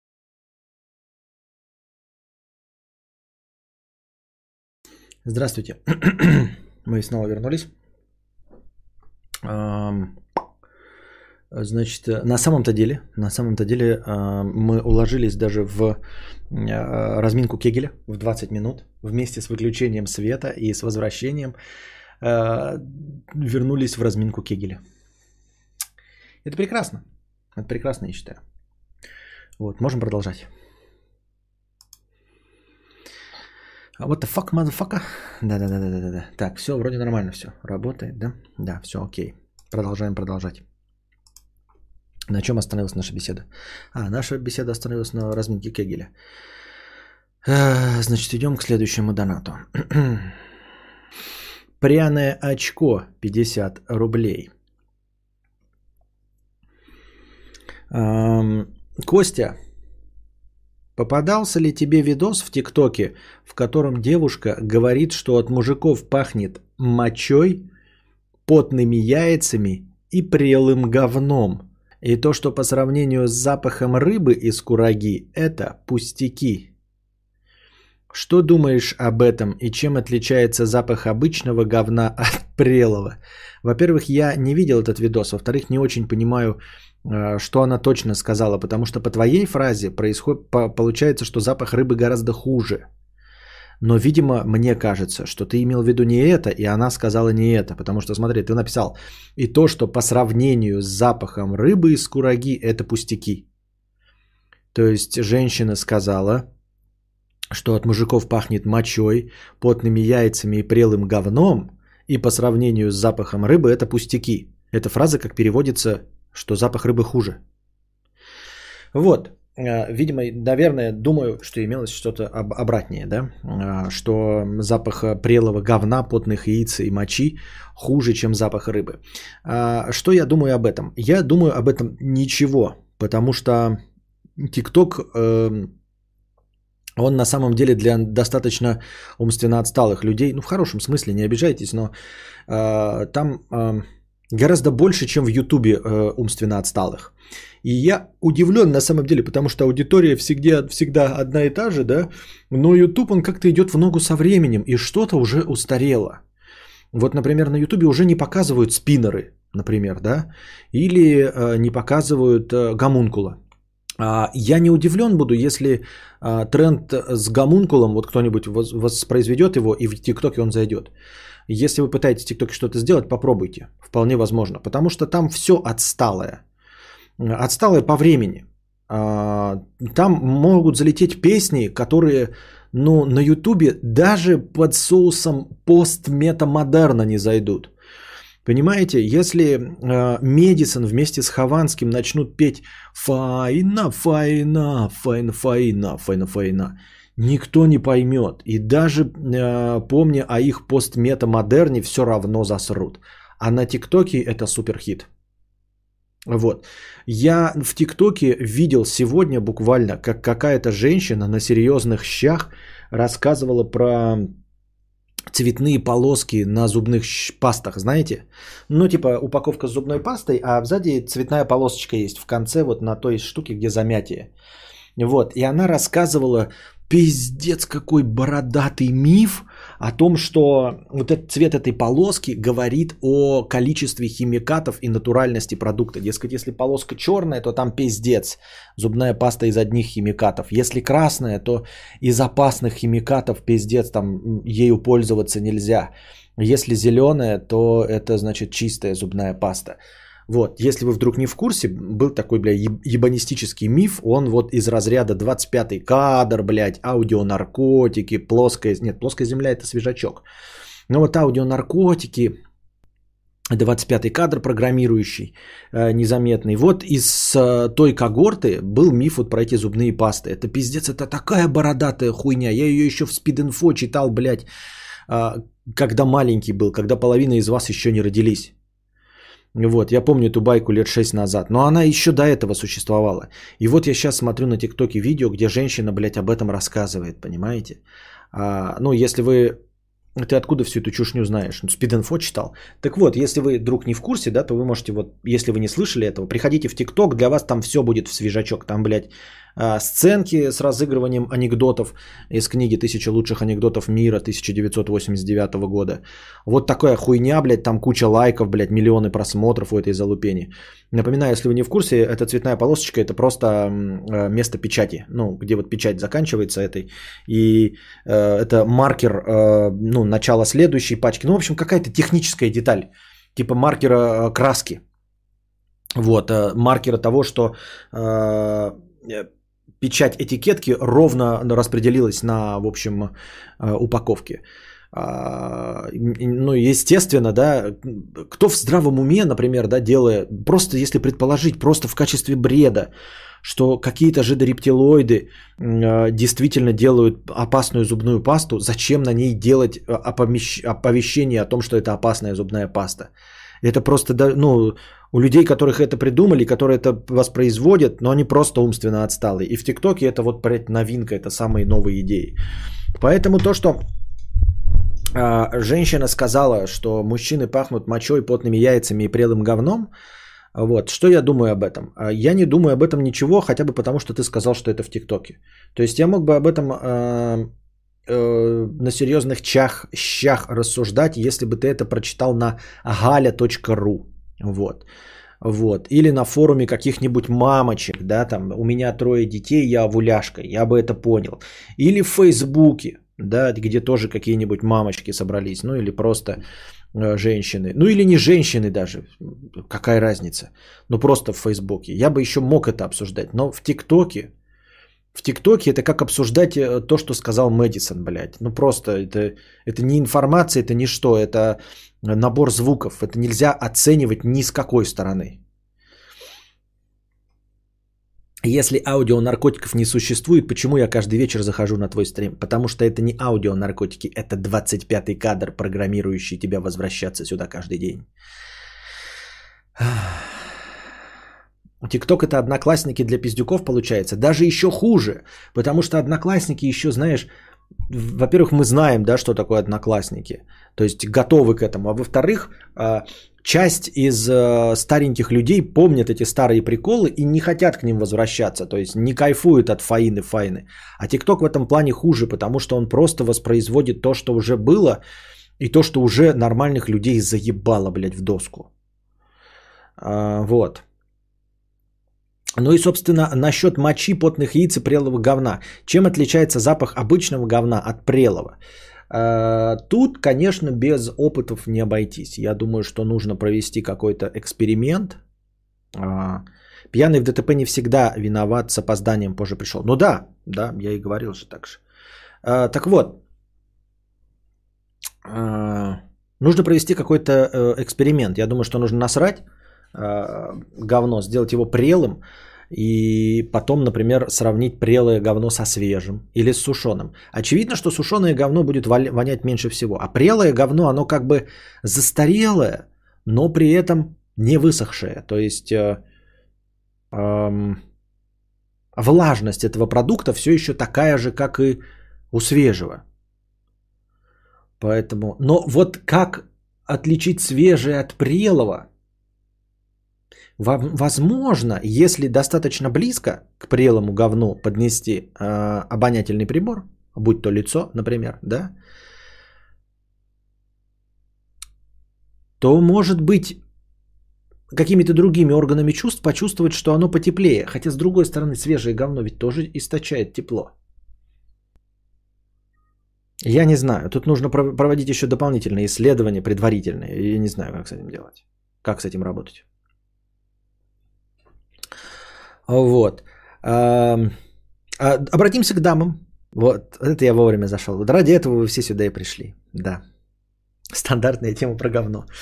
Вот. Другое дело, что вот женщина это утверждающая, во-первых, да, она может отличить прелое говно от другого, от свежего или сушеного, да. Но и даже не это самое главное. Она достаточно часто встречала прелое говно, чтобы эм, сформировать у себя какой-то образ этого прелого говна. То есть она может однозначно отличить прелое говно от непрелого. А, и у меня тогда встречный вопрос. Чем занимается эта дама? Вот. Или в каких условиях она живет, что ей вообще приходилось достаточно часто встречать прелое говно, чтобы научиться его отличать? Это очень интересный вопрос. Мне просто а, без разговоров о говне просто интересно, где такое возможно. Свежее говно источает тепло. Новый хит можно написать. Да. Свежий говно источает тепло. Свеж, свеж, свеж, говно, но, но, но. Свеж, свеж, свежий, говно источает тепло, ло, ло. Это я вам сейчас воспроизвожу, так а, модно нынче звучать. А, можете накладывать бит. В принципе, а, это готовая песня. В формате ТикТока нужно всего 15 секунд. Так что песня уже готова. Не нужно там, как раньше, боже упаси, писать там для ротации 2 минуты 54 секунды или там 15-минутное соло. Нахуй надо. Все, песня готова. А про запах яиц тоже возникают. Ну так вот, я хотел бы обратиться к дамам. А согласны ли вы, что от мужиков пахнет мочой, потными яйцами и прелым говном? Костя, а что ты делал в такой ситуации? Тут вопрос не говна, а то, зачем она нюхает обосранных мужиков. Не, она говорит, что это вообще, это что, характерная черта, значит, э, ну не то чтобы большинства, но, видимо, какой-то существенной части мужиков, такой же существенной, э, как и женщин, от которых пахнет рыбой. Потому что сравнение было именно с запахом рыбы. Видимо, также много мужиков пахнет мочой, потными яйцами и прелым говном. Удивительно, что потные яйца, да, а, не имеется же в виду и куриные яйца, потому что куриные яйца потеть не могут и как-то особенным образом тоже вонять не могут. Потные яйца воняют потными яйцами, понимаете? Ну, то есть, как бы, это как сказать, что апельсин пахнет апельсином. А, довольно убого говорить, что потными яйцами. Ну, типа, а, нет, она говорит, мужики пахнут потными яйцами. Мочой потными яйцами и прелым говном. Но, э, честно говоря, без юмора это вполне себе вероятно. Да? Люди воняют чем только не воняют. Может быть, ей встречались, которые пахли вот этими тремя запахами. Ну что, ей стоит только просто пожелать, чтобы она встречалась с чистоплотными мужчинами, которые следят за, за собой, почаще моются и меняют э, нижнее белье, и все. Тут без шуток, да? Я думаю, что можно посочувствовать этой даме. А, то есть я не думаю, что она про всех так говорит, просто, просто ее остоебало. Очень часто воняют потными яйцами, мочой и прелым говном. Вот, пожелал бы я ей, ну, уже задним числом, да, пожелал бы, чтобы никто из нас, дорогие друзья, и дорогие дамы, тем более, чтобы никто из нас не знал, как пахнет прелое говно, и уж тем более не нюхал его достаточно часто, чтобы отличать прелое говно от любого другого говна. Без шуток, может она какой-нибудь сиделкой работает, реальная выборка. И тут я тоже вот еще одна эм, тема, которую я хотел вся в бложике поделиться, но а, опять-таки, вы заставили меня поговорить об этом на стриме. И мне опять не о чем будет говорить в бложике, который я когда-нибудь хотел бы у себя снять. А, мне интересно. Вот мы все время говорим про запах, да? Прелых яиц, говна, там, мочой. Вот это же говорится, что... Смотрите. А каково э, вот урологам, венерологам и прочим гинекологам? Мы, конечно, с вами знаем, что даже если мы, например, да, ну, не помылись там один день там или еще что-нибудь, да, там поленились или работали на даче, где нет горячей воды, мы все-таки с вами а, понимаем, что если нам предстоит поход к а, гинекологу, урологу и прочего, нужно одеть какое-то чистое бельишко. У дам, например, есть специальный набор белья именно для похода к доктору. То есть для нас, мужчин, достаточно просто одеть чистые трусы. Вот, и желательно целый, но не обязательно. Главное все-таки чистый. И самому быть чистым. У женщин для похода к врачам есть специальный набор белья именно для похода к врачам. Я уж не знаю, чем он отличается, красивее э, это белье или просто стандартное, но то, что оно точно есть у женщины, это точно. Вот, и ни для кого из нас не секрет, то есть, ну, не в новинку, что нужно как бы помыться перед врачом, особенно если есть подозрение, что он будет э, глядеть в твою письку. Но поскольку, смотрите, улавливайте логику, поскольку мы точности так же, как и осознаем, что к доктору нужно идти чистым, мы точности также осознаем, что нам бы не хотелось вонять, в принципе, пахнуть неприятно. Поэтому мы моемся, используем какие-то деодоранты и прочие духи. Правильно? Но тем не менее в общественном транспорте или вообще в общественных местах мы чувствуем людей, от которых воняет. То есть проецировать на них э, наши ожидания от того, какими должны быть люди, мы не можем. Потому что мы вот с вами сидим, да, вот у нас э, образовалась какая-то вот, блядь, ну, компания людей, я не вижу, сколько нас зрителей, да, и я говорю, ребят, мы же все ходим к врачу чистыми, вы скажете, да, все ходим к врачу чистыми, я говорю, мы же все не хотим вонять потом, вы скажете, да, мы все не хотим вонять потом, мы умываемся, вы говорите, да, умываемся, и мы такие, предположим, что все так делают, но ведь нет, ведь попадание в общественное место очевидно доказывает, что не все придерживаются этой концепции, то есть люди не моются, либо же, возможно, возможно, тоже не одно, я думаю, что это далеко не единичные случаи, когда люди не хотят вонять а, и хотят быть чистыми, но не знают, что от них воняет. Ну, то есть вот такой вот у них естественный запах. Они, может быть, помылись, но все равно воняют потом, прелой мочой, э, вот, э, потным говном и всем остальным. То есть, ну, люди по факту воняют. А это значит, что как часто мы встречаем просто вонючих людей на улице, а, я имею в виду в общественных местах, точности также врачи довольно часто встречают вонючие письки женского и мужского пола. Я правильно понимаю? То есть это работа не просто смотреть мужские письки, да? Это как бы, вот, вот мы чем-то работаем, мы можем никогда не встречаться, ну, нам может повести. Или там будет не наша смена, да? И можем не встречаться с неприятными людьми. Но когда у тебя работа нюхать подмышки, просто вот нюхать подмышки, конечно, ты ожидаешь, что ты живешь в 21 веке, и большинство людей, ну, будут пользоваться дезодорантом или будут вымыты. Но какая-то далеко не нулевая часть людей будет вонять подмышками, потому что они не, ну, забыли помыться, не забыли, там, не почувствовали свой запах, в принципе грязнули. То есть будет обязательно. И вот также с точки зрения вот гинекологов и прочих урологов, урологов с венерологами, они точно тоже встречаются с немытыми письками. Вот каково оно? Мне просто интересно, они говорят такие типа, а что же вы пришли с немытым хуем или, э, блядь, с немытой курагой? Да или нет? Не говоря уже о том, что при некоторых заболеваниях от запаха так просто не избавишься. Фиговые профессии, короче.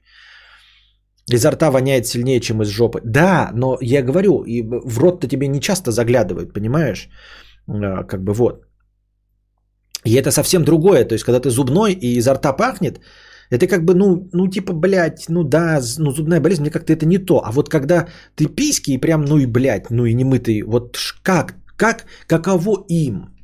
Говорят ли они что-то? Начинают ли хуже относиться к э, человеку? То есть вот ты сидишь, например, ты терапевт, да, к тебе заходят э, приятные люди, тоже чисто одетые, как к доктору, да, а, рассказывают о своих болячках, ты им что-то выписываешь, прекрасно. Заходит какой-то грязный человек, ну просто немытый, да, блядь, вот.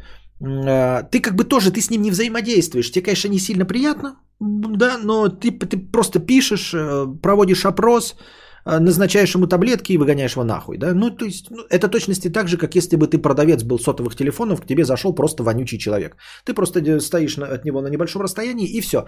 Нет никакой необходимости с ним взаимодействовать. А что вот у писечников? У писечников что? Я, я им просто сочувствую. М? Хотелось бы, чтобы писечные врачи были такими же любителями своего дела, как Парфенов вина. Какое прекрасное выразительное литературное сравнение. Мне понравилось. Как Парфенов вино. Если бы все любили свою профессию, как Парфенов вино, возможно, жить бы в этом мире стало бы гораздо приятнее. У гинеколога в кабинете есть отдельная комната, где стоит биде, интимный гель и все причиндалы. Перед осмотром заходишь туда и моешься. Не понял, ты то есть сам просишься помыть? Ну то есть, а если ты сама не понимаешь, то есть для тебя норма? Он тебе говорит, типа, идите подмойтесь такой. Ты типа снимаешь трусы, он такой, о, о, о, щет, о, блядь, кто сюрстреминг открыл? Пойдите, пожалуйста, помойтесь. Или как это? Помню, к Малахову приходил мужик, который ноги нюхает, и нюхал ноги Малахова на камеру. Охуительно. Хотелось бы, чтобы писечные врачи были такими же... Так, это я читал уже.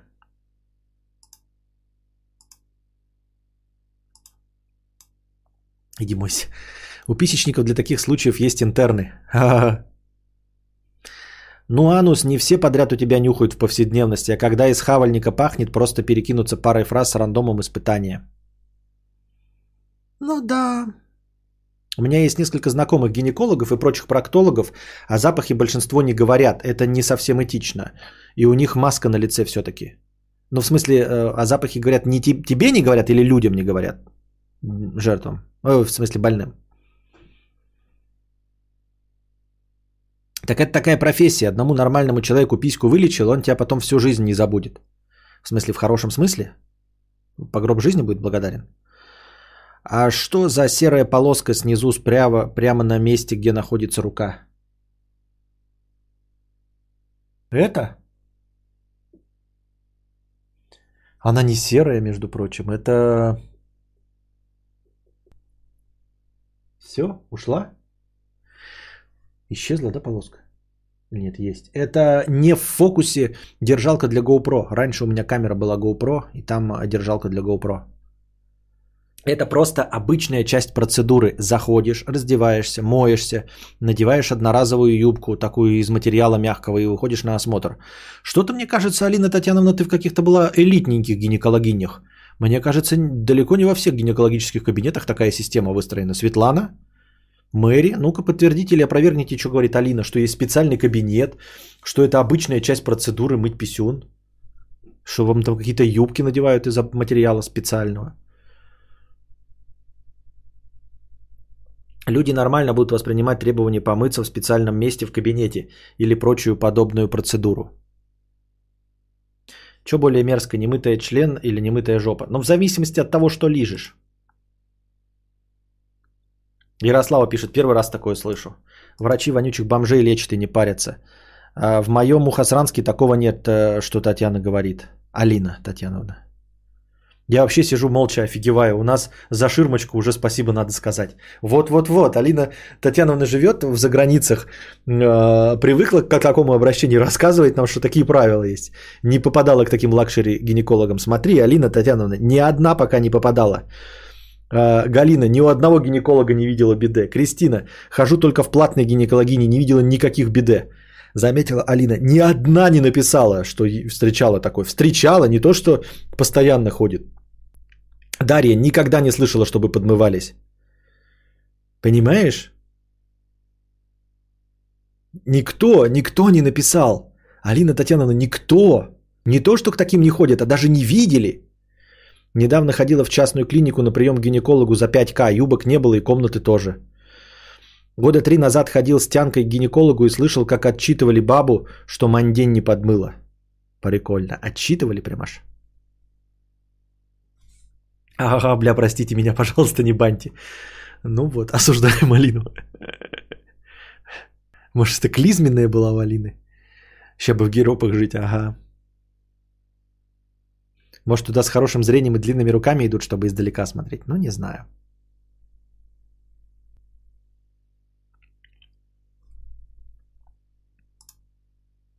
В общем, нет среди нас гинекологов, поэтому мы ничего об этом не узнаем. Злая жопа 300 рублей с покрытием комиссии. Ничего не хочу сказать, но... Подливер 1500. Люблю я аудиокниги говна. Покупаю в дорогу 7-20-часовые аудиокниги за 300 с лишним рублей. А твои, мудрец, подкасты я однозначно слушаю больше, но закидываю деньги редко и нерегулярно. Я решил исправиться и для этого поступил в университет, чтобы в армию не забрали, и чтобы я мог получать стипендию, с которой донатил бы тебе. Великолепный план, Уолтер. Просто охуенный, если я правильно понял. Надежный, блядь, как швейцарские часы. Так и получилось. Универ я отведал один раз, не понравилось. А, когда перестанут выдавать стипендию, деньги э, с которой как раз бы были взяты для доната, то я заберу документы с универа. Армии могу не бояться, так как не годен по состоянию здоровья. Теперь, когда не нужно ходить на учебу, я коплю деньги на несколько месяцев аренды квартиры и профессиональные курсы. А еще я давно хотел рассказать свою историю, связанную с геморроем. Ничего особенного, кроме того, что он у меня появился в 18 лет. Основной причиной появления стало то, что я люблю посидеть на толчке. Подписчики, мой вам месседж. Дело сделали, самый большой гонзолик бумажкой убрали и подмылись. Не насилуйте жопу. Спасибо, что поделился своей историей. Вот, вы спрашиваете, как возникают такие темы. А ведь это э, было записано э, задолго э, до того, как мы начали говорить, вообще не в привязке к э, донату. Но вот такие возникают темы. Но спасибо на... за совет. Советы, конечно, по медицинской части вообще не стоит принимать, но этот совет довольно очевидный и правильный. Пожалуй, я его поддержу. Посоветуйте, кто пиздатый сервис с аудиокнигами может быть платный. Ну, стандартный, Литрес, Хуйтрес. Э, мой друг приколол, мой друг приколол, как жену, сказал ей, что э, когда сдаешь спермограмму, там медсестры помогают, и что можно им дать на лапу, чтобы хорошо поработали. Понятно. Ну ёба-боба, и зачем Костик разминки жоп пропагандирует каждый стрим? Так я для этого и пропагандирую, чтобы не было этого э, геморроя. Нет? Разве? Что? Исключительно познавательный донат, спасибо, да. Да. Майбук еще, да, говорят. Вот.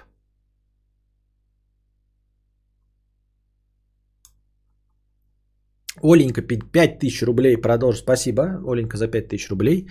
Чек на 6%, 50 рублей с покрытием комиссии. Все норм, Костя. Назар, 50 рублей с покрытием комиссии. Попробую через донаты донести. По закону ты, когда оказываешь кому-то услуги, физическому лицу, самозанятому, э, ИП или ООО, ты обязан пробивать такой чек в приложении ручками. Получаешь 100 рублей на карту. 4 или 6 рублей ты оплачиваешь налог в следующем месяце. Но нужно пробить чек руками в приложении. Нахуй я не буду дальше это продолжать.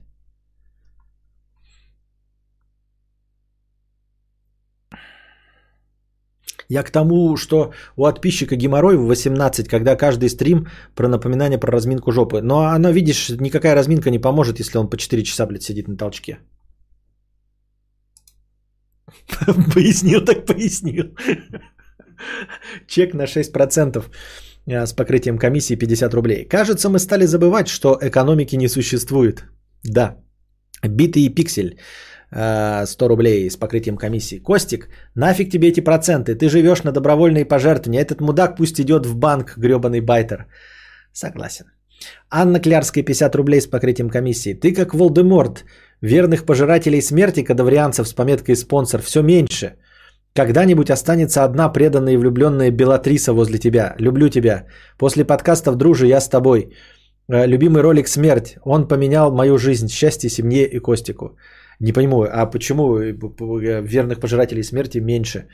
Э, ты к чему? Я не баню никого. Ну, то есть мы давно уже стараемся не банить. А то, что верных пожирателей смерти все меньше, так я не знаю почему. Дорогие друзья, подписывайтесь. В смысле, становитесь спонсорами моего канала. Ребята, не переставайте быть спонсорами. Спонсорство же в том смысле, что смысл всего спонсорства в том, чтобы единожды подписавшись, вы остались со мной навсегда. Понимаете? А, а смысл в том, что вы не отменяете подписку, что у вас всегда есть деньги на карте. А вы что делаете? Что вы делаете? Сейчас посмотрим, вот с последнего моего сколько стало. На два, на два э, спонсора меньше стало. Почему? М? Ну, то есть где-то, наверное, прибавилось, но так убавилось.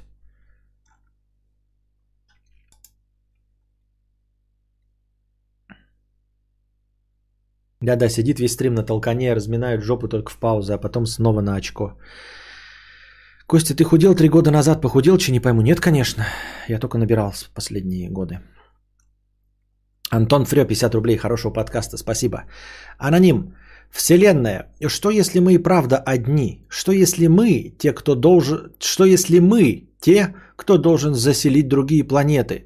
Что если мы будем должны не ошибиться на пути к этому? Видя все эти фантастические фильмы, как можно прийти к такому развитию? Неужели только наша раса не включила, э, не включала поворотники во время своего развития? Ну, я уже говорил, да, что это тоже одна из э, эм, концепций, одно из объяснений, почему мы э, не видим другие цивилизации, вот, и не видим никаких инопланетян. Вполне возможно, что их не существует – лишь по одной простой причине. Мы самая первая цивилизация вообще за время существования данной Вселенной, которая существует всего каких-то вонючих 13,5 миллиардов лет. Из них наша планета существует 4 миллиарда, если я ничего не путаю. Вы понимаете, да, что наша планета существует треть времени, треть времени существования Вселенной. Что есть не нулевая вероятность, что мы и появились на заре существования Вселенной. Есть ролик, на который я уже ссылался, вы, возможно, его видели, где показывается масштабы жизни Вселенной. На самом деле э, нашу Вселенную ждет долгое-долгое развитие. И на самом деле в масштабах жизни вообще объектов во Вселенной, если посчитать, когда исчезнут последние э, твердые тела, на которых может хоть кто-то жить, то это произойдет э, через такое количество времени, по сравнению с которым 13,5 миллиардов лет – это песчинка. То есть вот сейчас от начала нашей Вселенной прошло пренебрежительно мало времени по сравнению с прогнозируемой э, жизнью этой Вселенной. Вот 13,5 миллиардов лет – это пиздец, вот, вот точечка – Потому что жизни, согласно нашим же прогнозам, предстоит жить ебать как дохуя. Вот, по существующим законам и по существующим наблюдениям. Поэтому не исключено, что мы фактически появились э, в масштабах Вселенной через секунду после э, начала Большого взрыва. Мы самая первая цивилизация. Вот. И именно мы станем теми э, в будущем, для будущих цивилизаций, всеми э, теми, я не знаю, наблюдателями, да, как в комиксах, или э, э, живыми существами, которые помогают другим цивилизациям развиться, или которые вообще помогают им выжить, как в Интерстелларе. То есть на самом деле картина Интерстеллар это про другую цивилизацию. Там не Мэтью МакКонахи, а какие-то зеленые человечки. А вот те самые инопланетяне, которые дергают за теорию струн, это и будем мы. Это и будет наше дальнейшее развитие человечества. Но проблема в том, что если мы не сдохнем, конечно, да, что мы и сами находимся в зачаточном развитии. То есть, по сути дела, для цивилизации, которая в будущем э, станет самой древней цивилизацией во Вселенной, которая будет самой первой э, из разумных существ во всей Вселенной и разовьется в фантастические существа, проблема в том, что для всего вот, для вот этой цивилизации мы сейчас находимся в глубоком средневековье – на самом деле мы находимся в глубоком средневековье. Мы самая первая цивилизация во всей Вселенной. И мы, те, которым предстоит умереть до того, как наша цивилизация разовьется, а мы умрем в пределах 100 лет, потому что мы же недолго живем. Мы умрем в одиночестве в этой Вселенной. Потому что да, действительно, кроме нас никого нет. Но это не пессимистичная картинка э, Вселенной, что никого нет. Пессимистично здесь лишь то, что мы никогда не доживем до этого с вами. Никто из нас. А оптимистичная картинка, что мы самые первые, что потом будет все как в Звездных войнах, как в Стартреке. Все звездные системы будут наполнены живыми существами, которые будут взаимодействовать э, друг с другом. А человеческая цивилизация разовьется до древнейшей. Это вот мы будем, вот следующие представители человечества будут жить миллионы веков, эволюционируют в какие-нибудь мыслящие облака или в старцев, сидящих на тронах огромного размера где-нибудь в космосе, которые ни во что не ввязываются, но только наблюдают. Это вот будет, будет человечество. Но пока мы сейчас в средневековье этого человечества, пока мы бегаем, колем друг друга копьями, мрем от чумы, от голода, но Вселенную ждет большое будущее –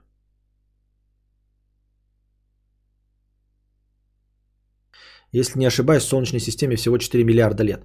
Ну да, а, ну системе или в Земле, я не знаю. Но суть не в этом. Суть в том, что а, всей Вселенной 13,5 миллиардов лет. А наша Солнечная система существует 4, то есть треть этого времени.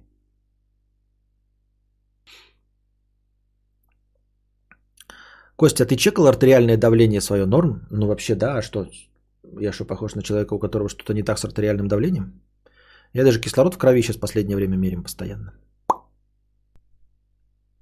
С чего вы взяли, что это заря? Учитывая наш уровень развития науки, нельзя исключать, что Вселенная завтра схлопнется обратно, а мы не сном... Нет, ну конечно, существует все, что угодно может произойти.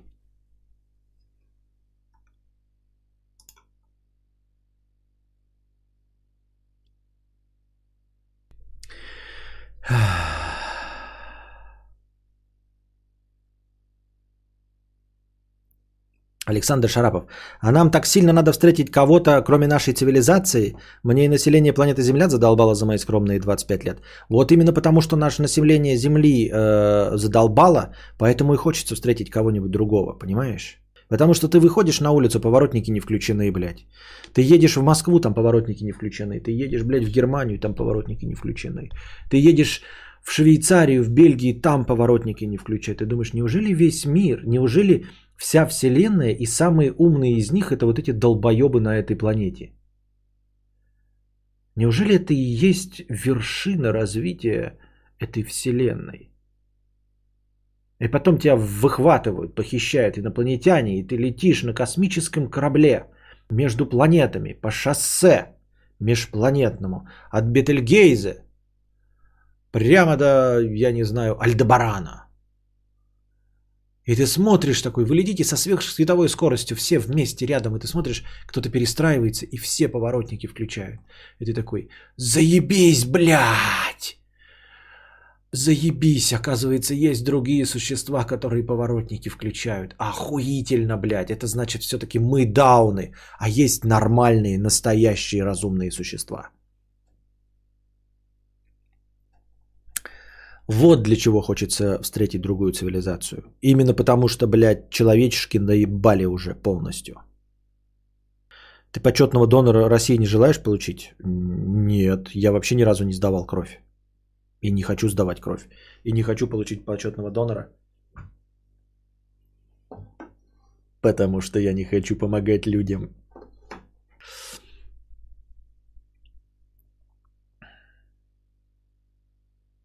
Так.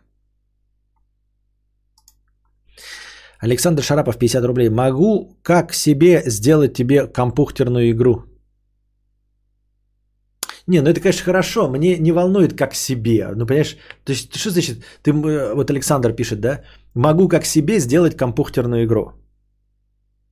Александр, могу как, как себе написать тебе книгу.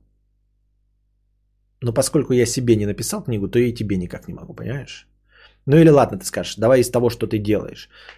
Могу как себе сварить тебе скамейку. Но это будет хуевая скамейка. Понимаешь? Потому что как себе, ну типа я не умею варить скамейки. Поэтому надо говорить, ты сделаешь мне хорошую компьютерную игру, а не как себе.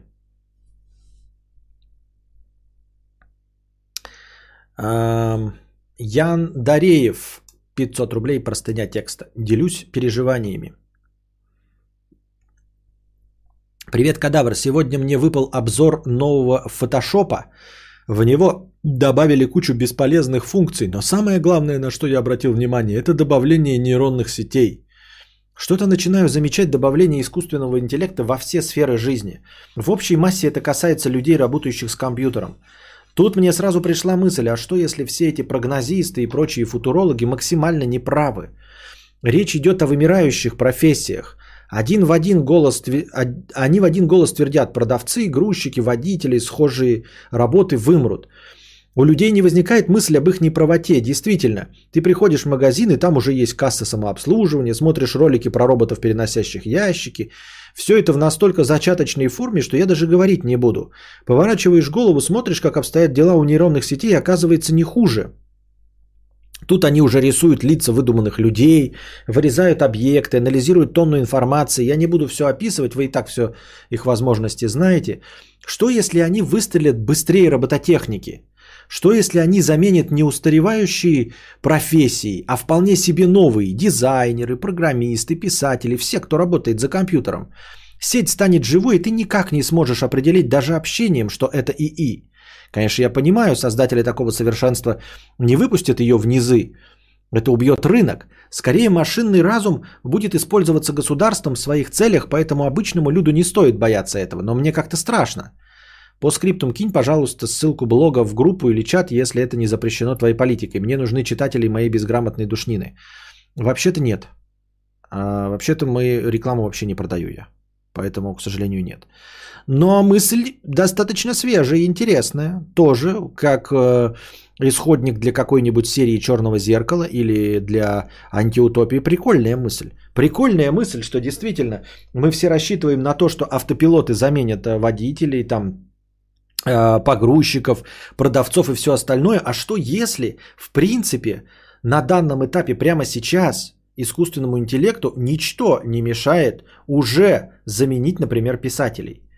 Ну, мы видели Пелевина.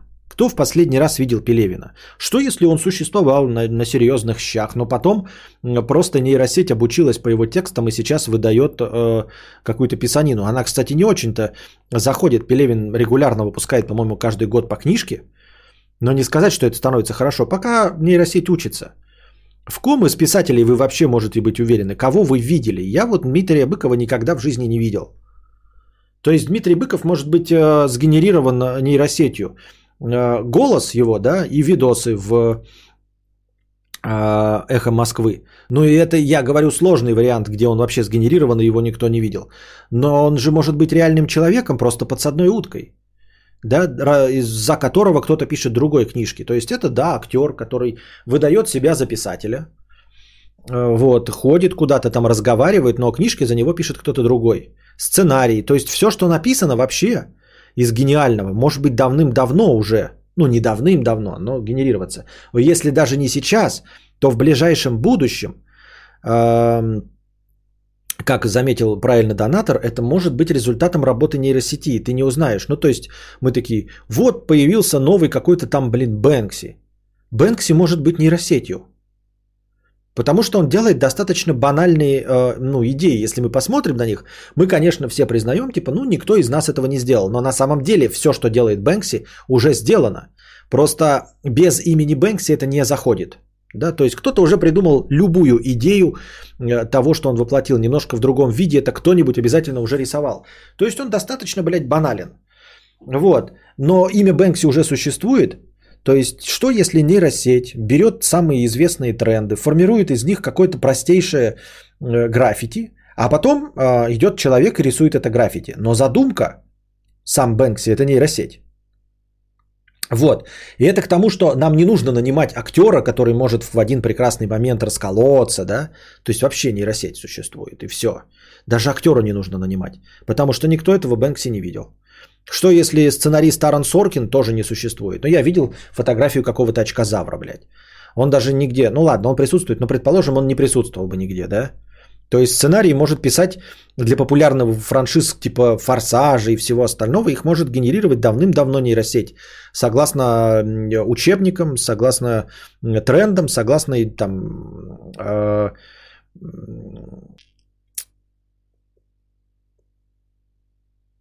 в общем, согласно интернету. Вот, и поэтому все. Ну, типа, я говорю, что есть какие-то, может быть, гениальные произведения, которые пишутся до сих пор людьми, да? Как пластинки какой-то, винил, блядь, теплый, ламповый. Но что-то массовое, вполне возможно, э, уже сейчас прямо является продуктом нейросети. В общем-то, нам об, э, это и доказал э, это проститутка с крашенными волосами что массовый продукт, который она втюхивала за 100 тысяч, рисовался нейросетью. Понимаете?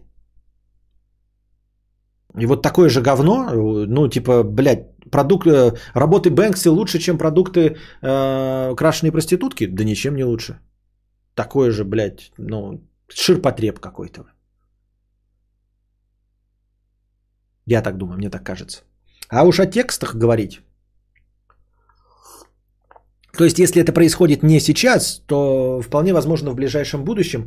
И это действительно интересно. Все боятся, что придут роботы и заменят э, рабочие физические процессы, а на самом деле они быстрее и раньше на 40 лет заменили творческие профессии. Это забавная идея, интересная. Кто-нибудь может ее воплотить. Не мы, конечно, мне недостаточно это интересно. Вот и в тылу врага мы смотрели тоже по учебнику, а фильму 20 лет. У меня есть для тебя задание, которое позволит отточить твои новые навыки. Будь Костя нейросетью, он бы никак бы не намекал на то, что он нейросеть, потому что идеальная нейросеть не будет сознавать, что она... Это, кстати, тоже, да. А нейросеть не будет... Ну, вас... можно сделать так, чтобы она не осознавала себя э, нейросетью.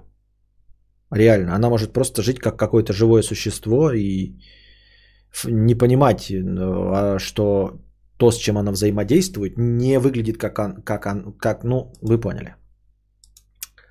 Такие вот дела. Первое правило нейросети.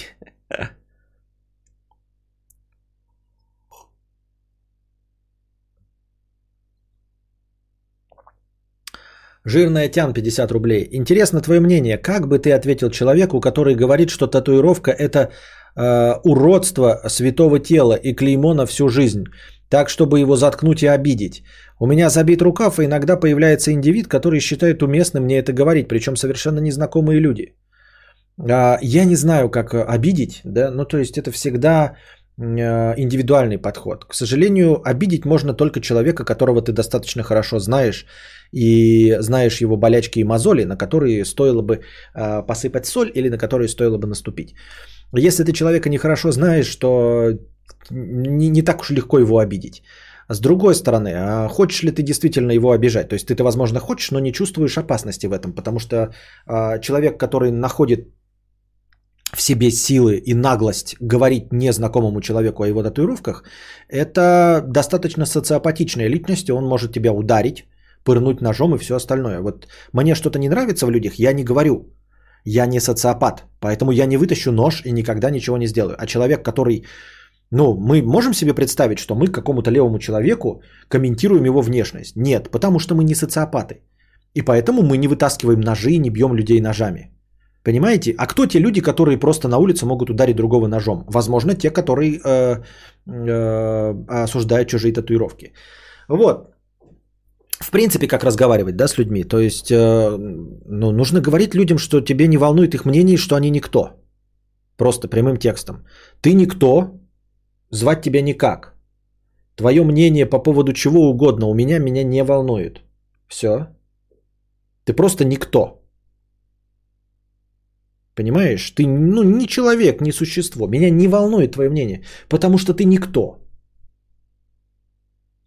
Вот. Ты не отражаешь ничье мнение. Ты просто ну, никто. Если бы мне стоящий человек сказал, там, ну какой-нибудь стоящий, но ты не стоящий человек, ты просто никто. Поэтому ты можешь что угодно обо мне говорить, ты никто. Вот. То, что ты считаешь святым телом, а, для меня насрано, потому что ты никто. Понимаешь? Вот если бы мне сказал там священник, протерей, диакон, да, например, ну вот, например, хотя бы он в церкви что-то играет, а ты никто. Вот ты никто. Вот или мне сказал бы мой любимый писатель Пелевин, или мама мне бы моя сказала. Но мне говоришь ты, а ты, к сожалению, никто. Ты просто пустое место.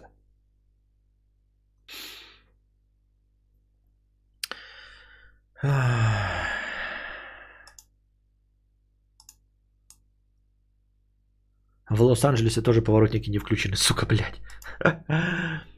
Эм. Да срать кто что сказал. Люди пыль. Срать на их мнение. Я обычно говорю прикольно, а мне правда срать. На самом деле, да, хороший вариант это просто не взаимодействовать с людьми, просто насрать. Ну, то есть, человек с тобой разговаривает, вот начинает, да, тебе просто что-нибудь говорить, ты просто надеваешь наушники. Настолько начихать, что ты даже не дослушиваешь его фразу. Просто и все. Или отворачиваешься просто спиной и все. И никак не реагируешь, потому что он никто. Ну, то есть, ты не говоришь ему прямым текстом, он никто. Да? Не смотришь на него укоризненно. Понимаешь?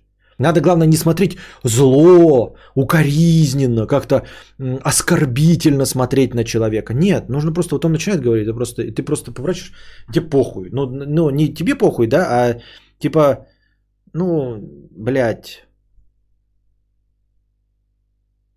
Тебе говорят, а ты просто не смотришь ни в глаза, ни на этого человека вообще не смотришь, понимаешь? Но он как цыганка, которая тебя доебывает. Просто, ну, не, не смотрите все на него. И похуй. Ты, я понимаю, что ты не можешь, вот он, допустим, достаточно быстро начал говорить там что-то про татуировку. Ты же не вытащишь там наушники или что-то остальное. Вот. А просто смотришь в другую точку. Какую угодно. И просто не взаимодействуешь с человеком, потому что он никто. Ты, но это не человек, ты с ним не взаимодействуешь.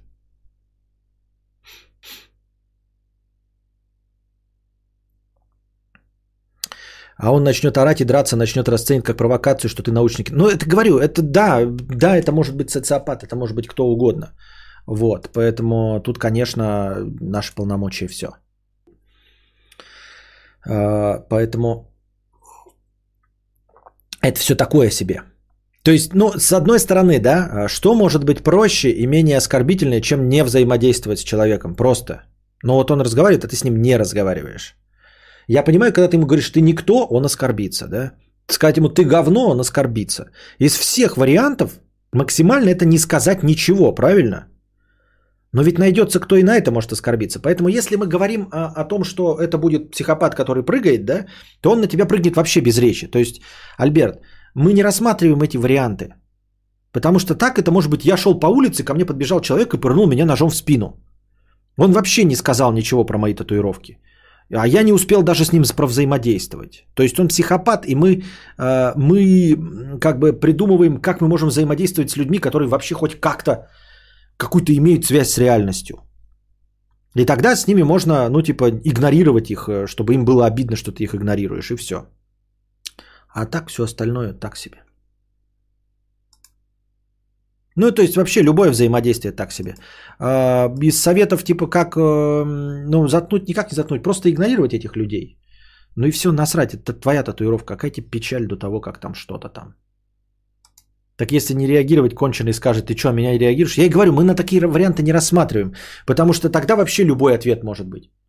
Тем типа, ой, извините, пожалуйста, я завтра сведу татуировку. Ты что, надо мной издеваешься? Ты иронизируешь? На ножом. То есть, понимаете, да? То есть ты говоришь такой, пошел ты нахуй, мне тут эту, ах, пошел я нахуй, на ножом. Ты никто, мне твое мнение вот, я никто, на ножом. Я не, не замечаю, я не замечаю. Ты что, меня игнорируешь? На ножом.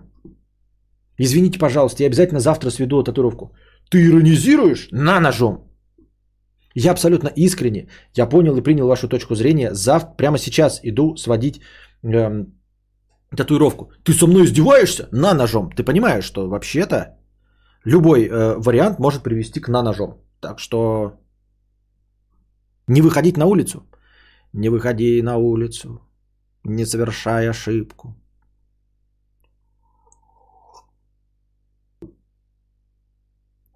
Я к таким поворачиваюсь и с безумным взглядом приближаюсь быстро к лицу и говорю, что? Получаю статус более долбанутый, чем они, и больше нет комментов. Но да, пока он не будет... Ну, как бы, ну, вариантов масса. Я предложил, мне спросили мой, я ответил свой вариант.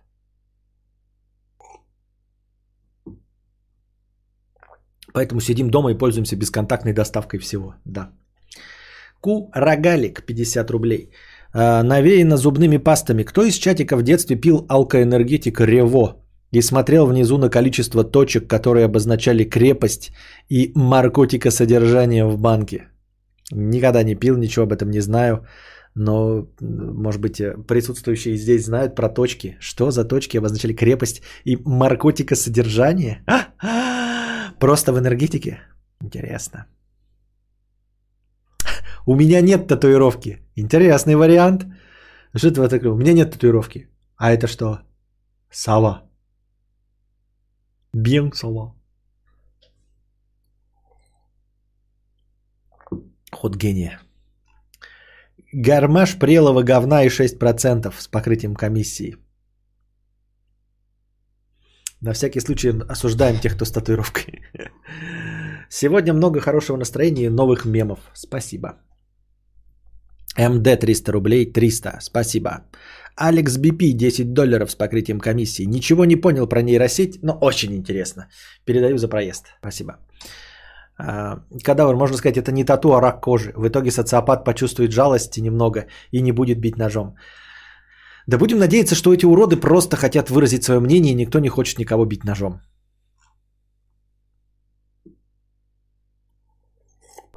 Вообще не хотелось бы, чтобы кого-нибудь кто-нибудь бил ножом. Что это такое? Бей лбом.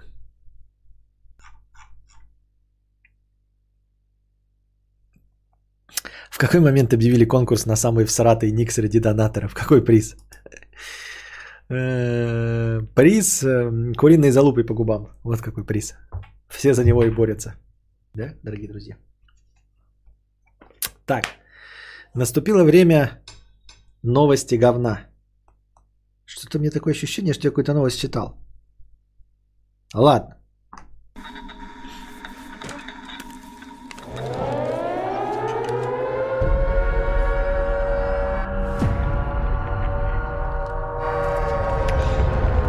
А, значит, в Финляндии, а, в нашей э, дорогой Финляндии, произошел вопиющий случай. У меня теперь ощущение, что я, у меня с памятью так плохо, что мне кажется, что я это уже читал. А, в Финляндии мужика заставили платить алименты а, на ребенка от любовника. Суть в чем? Мужчина, значит, э, ну, разводится с женщиной а, и с ребенком, делает тест ДНК и обнаруживает, что ребенок не его, а от любовника. Вот. Жена бывшая подает на алименты И суд присуждает ему выплачивать алименты. Он такой, что? А, показывает тест ДНК. Они смотрят на этот тест ДНК и говорят, ты будешь платить алименты. Он, что? Подает э, в суд высшей инстанции, и суд высшей инстанции поясняет. Мы оставляем э, решение суда предыдущей инстанции в силе. Вы будете платить алименты. Тот такой, но ведь это не мой ребенок. Да, мы видим по тесту ДНК, что это не ваш ребенок. Но вы будете платить алименты, потому что вы муж. А по закону э, Финляндской республики муж равно отец. Ну, не как синонимы, да, а просто нет различия такого. Платит бывший муж за ребенка. У нас нет формулировки закона, что платит отец ребенка. Понимаете? Вот у нас в России, матушки, можно доказать, что отец ребенка кто-то, а, и платить будет отец, даже если вы не женаты, он все равно будет платить алименты, правильно? Есть у нас такой. А у них не так, у них алименты платит муж. Вот. А, и фактически он является отцом ребенка. То есть в законе нет разграничения. И муж является отцом. Отец не обязательно является мужем, но муж является отцом. А, короче, я зачем-то вас запутываю, вы все поняли с самого начала. Я зачем-то вас запутываю. Ну, короче, алименты платит муж, а не отец. Вот. Поэтому вы можете сколько угодно обдоказываться в финляндском суде, что не вы отец ребенка. Если вы бывший муж, то вы будете платить за ребенка. Вот это поворот. Ха. Это какой-то позор? Главное, что в этом суде, ну, судилась, естественно, бывшая жена и бывший муж, а имя отца ребенка в принципе не всплывало. Это вообще не имеет никакого значения для суда Финляндии. Он не привлекался ни как свидетель, ни как кто, и его ни разу не упоминали. Такие дела. А что вы хотели? 2-0, 120 рублей с покрытием комиссии. Чатик Костик, привет. Сломался экран на ноутбуке. Пошел в сервис. Эти гении решили э, почистюлить мой комплюктор, а меня не предупредили. В итоге почистили все файлы, в том числе фото, где стоит... Понятно, это... Э, я опять начал читать э, э, коммент от э, Даунита Хромосома. Ну, спасибо за 120 рублей. А что думает об этом отец, интересно? Да какая ему печаль? А, бля, я один слишком живо представляю жопки куриные. Прям очень реально. Четко кольцо рисуется. И я представляю, как кладу в рот и жую, и они хрустят, а потом ловлю себе мономысли. О чем я думаю?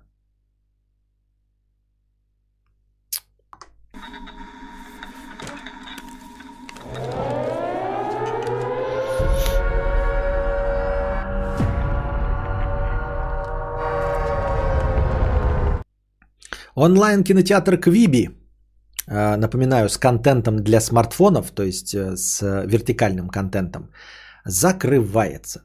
А, постоянные зрители моего стрима, возможно, помнят, что я специально посвятил этому кинотеатру Квиби а, ну, изрядную часть одного из своих весенних подкастов, где рассказывал об этой идее, о том, как они потратили деньги, о том, как они делали контент для этого смартфонного кинотеатра.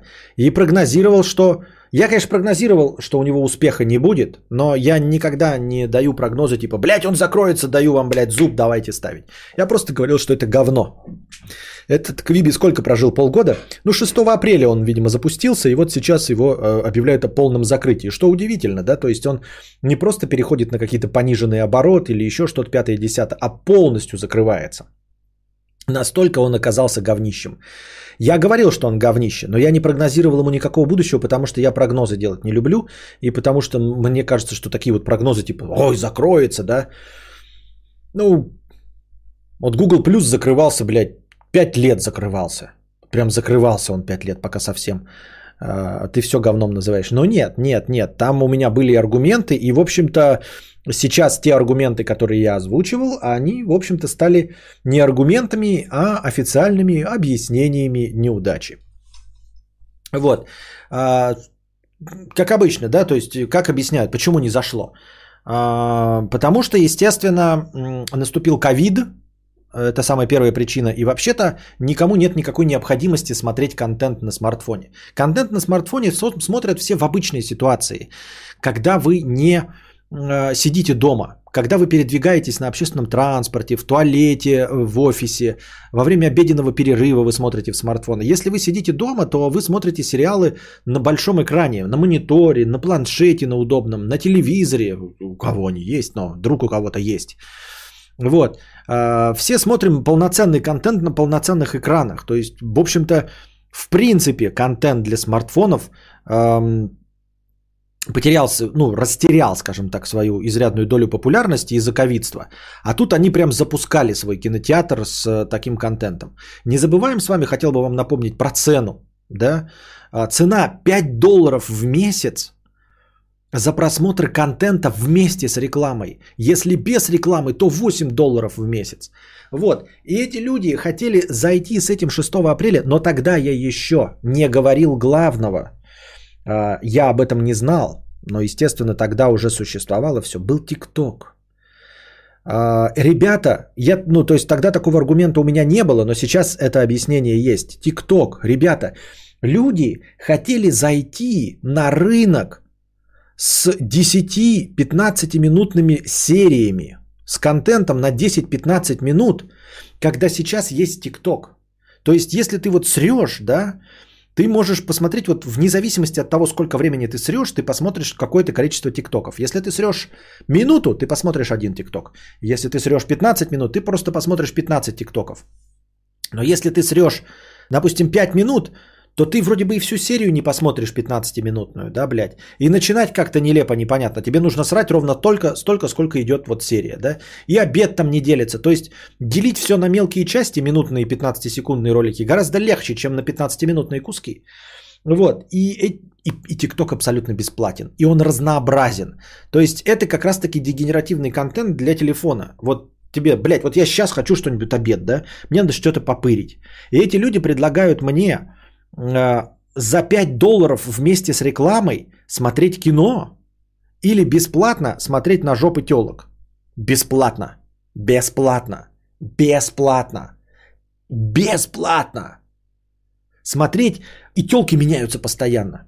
За 5 минут я посмотрю 30 телок, а мне здесь на одного актера смотреть. В тот же сам... И платить за то, что я буду смотреть это вместе с рекламой 5 долларов.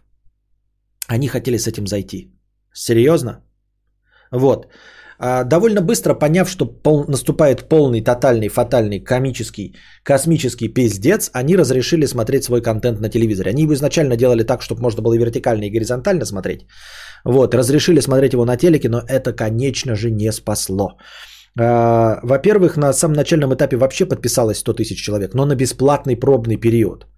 А после наступил платный период 5-долларовый. И с этих 100 вонючих пользователей, 100 тысяч пользователей, осталось 10%.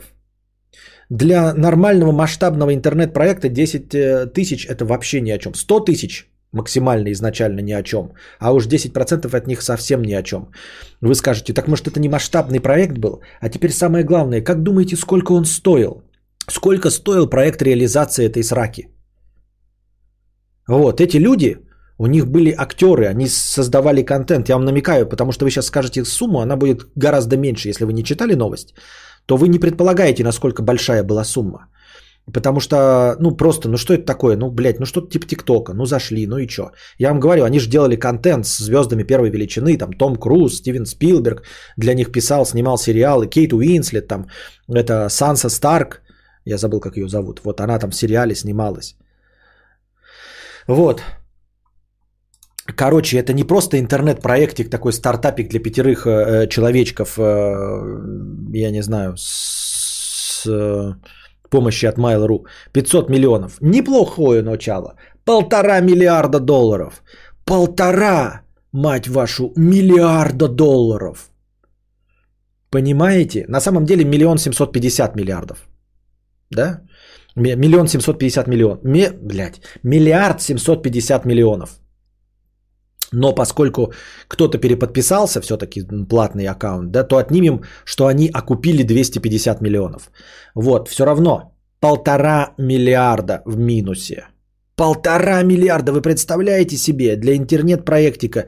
Они, дел, они потратили полтора миллиарда на то, что можно смотреть якобы только на телефоне.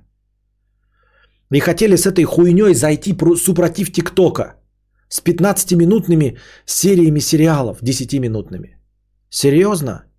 Мне кажется, что даже не будучи интернет-экспертами, очевидно, что это полное говно. Вы скажете, так легко тебе, блядь, петушари сидеть и задним числом э, все объяснять. Не задним числом, вы можете вернуться э, во времени и посмотреть, как я, что я говорил тогда об этом.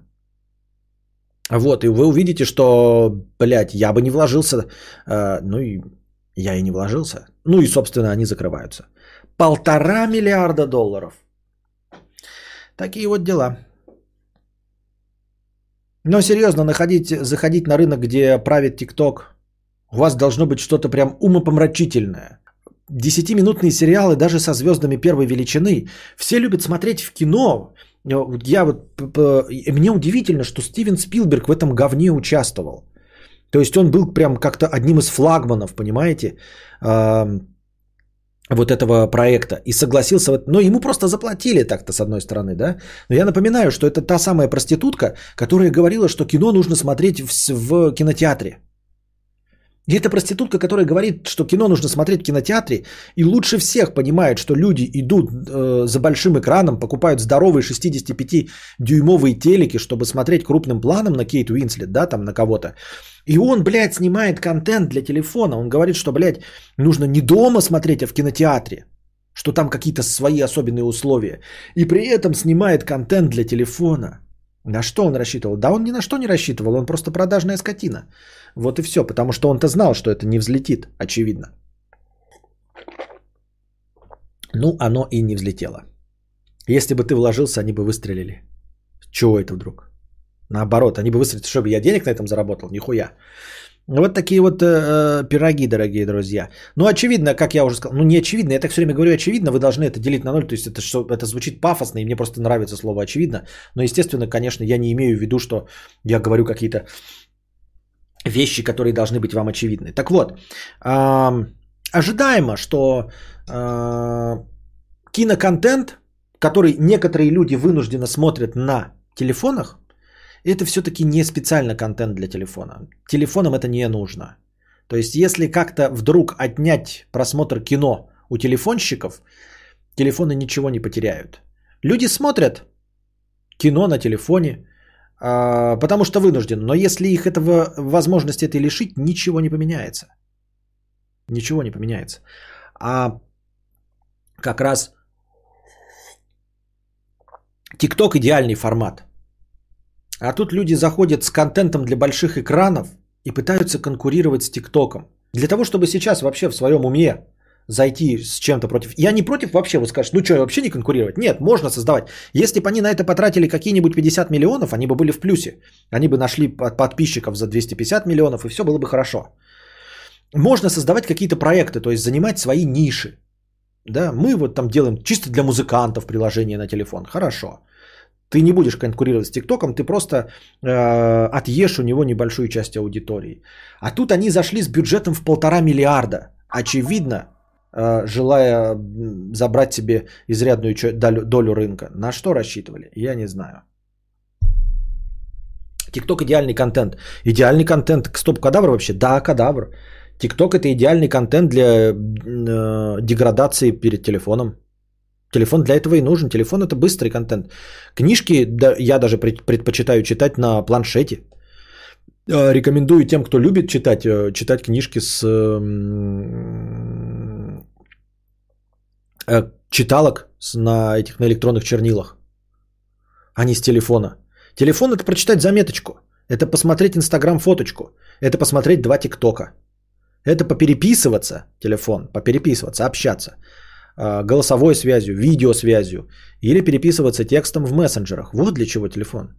А не для поглощения полноразмерного контента в полтора часа. Даже если поглощение таких, как мои подкасты, то только в аудиоформате.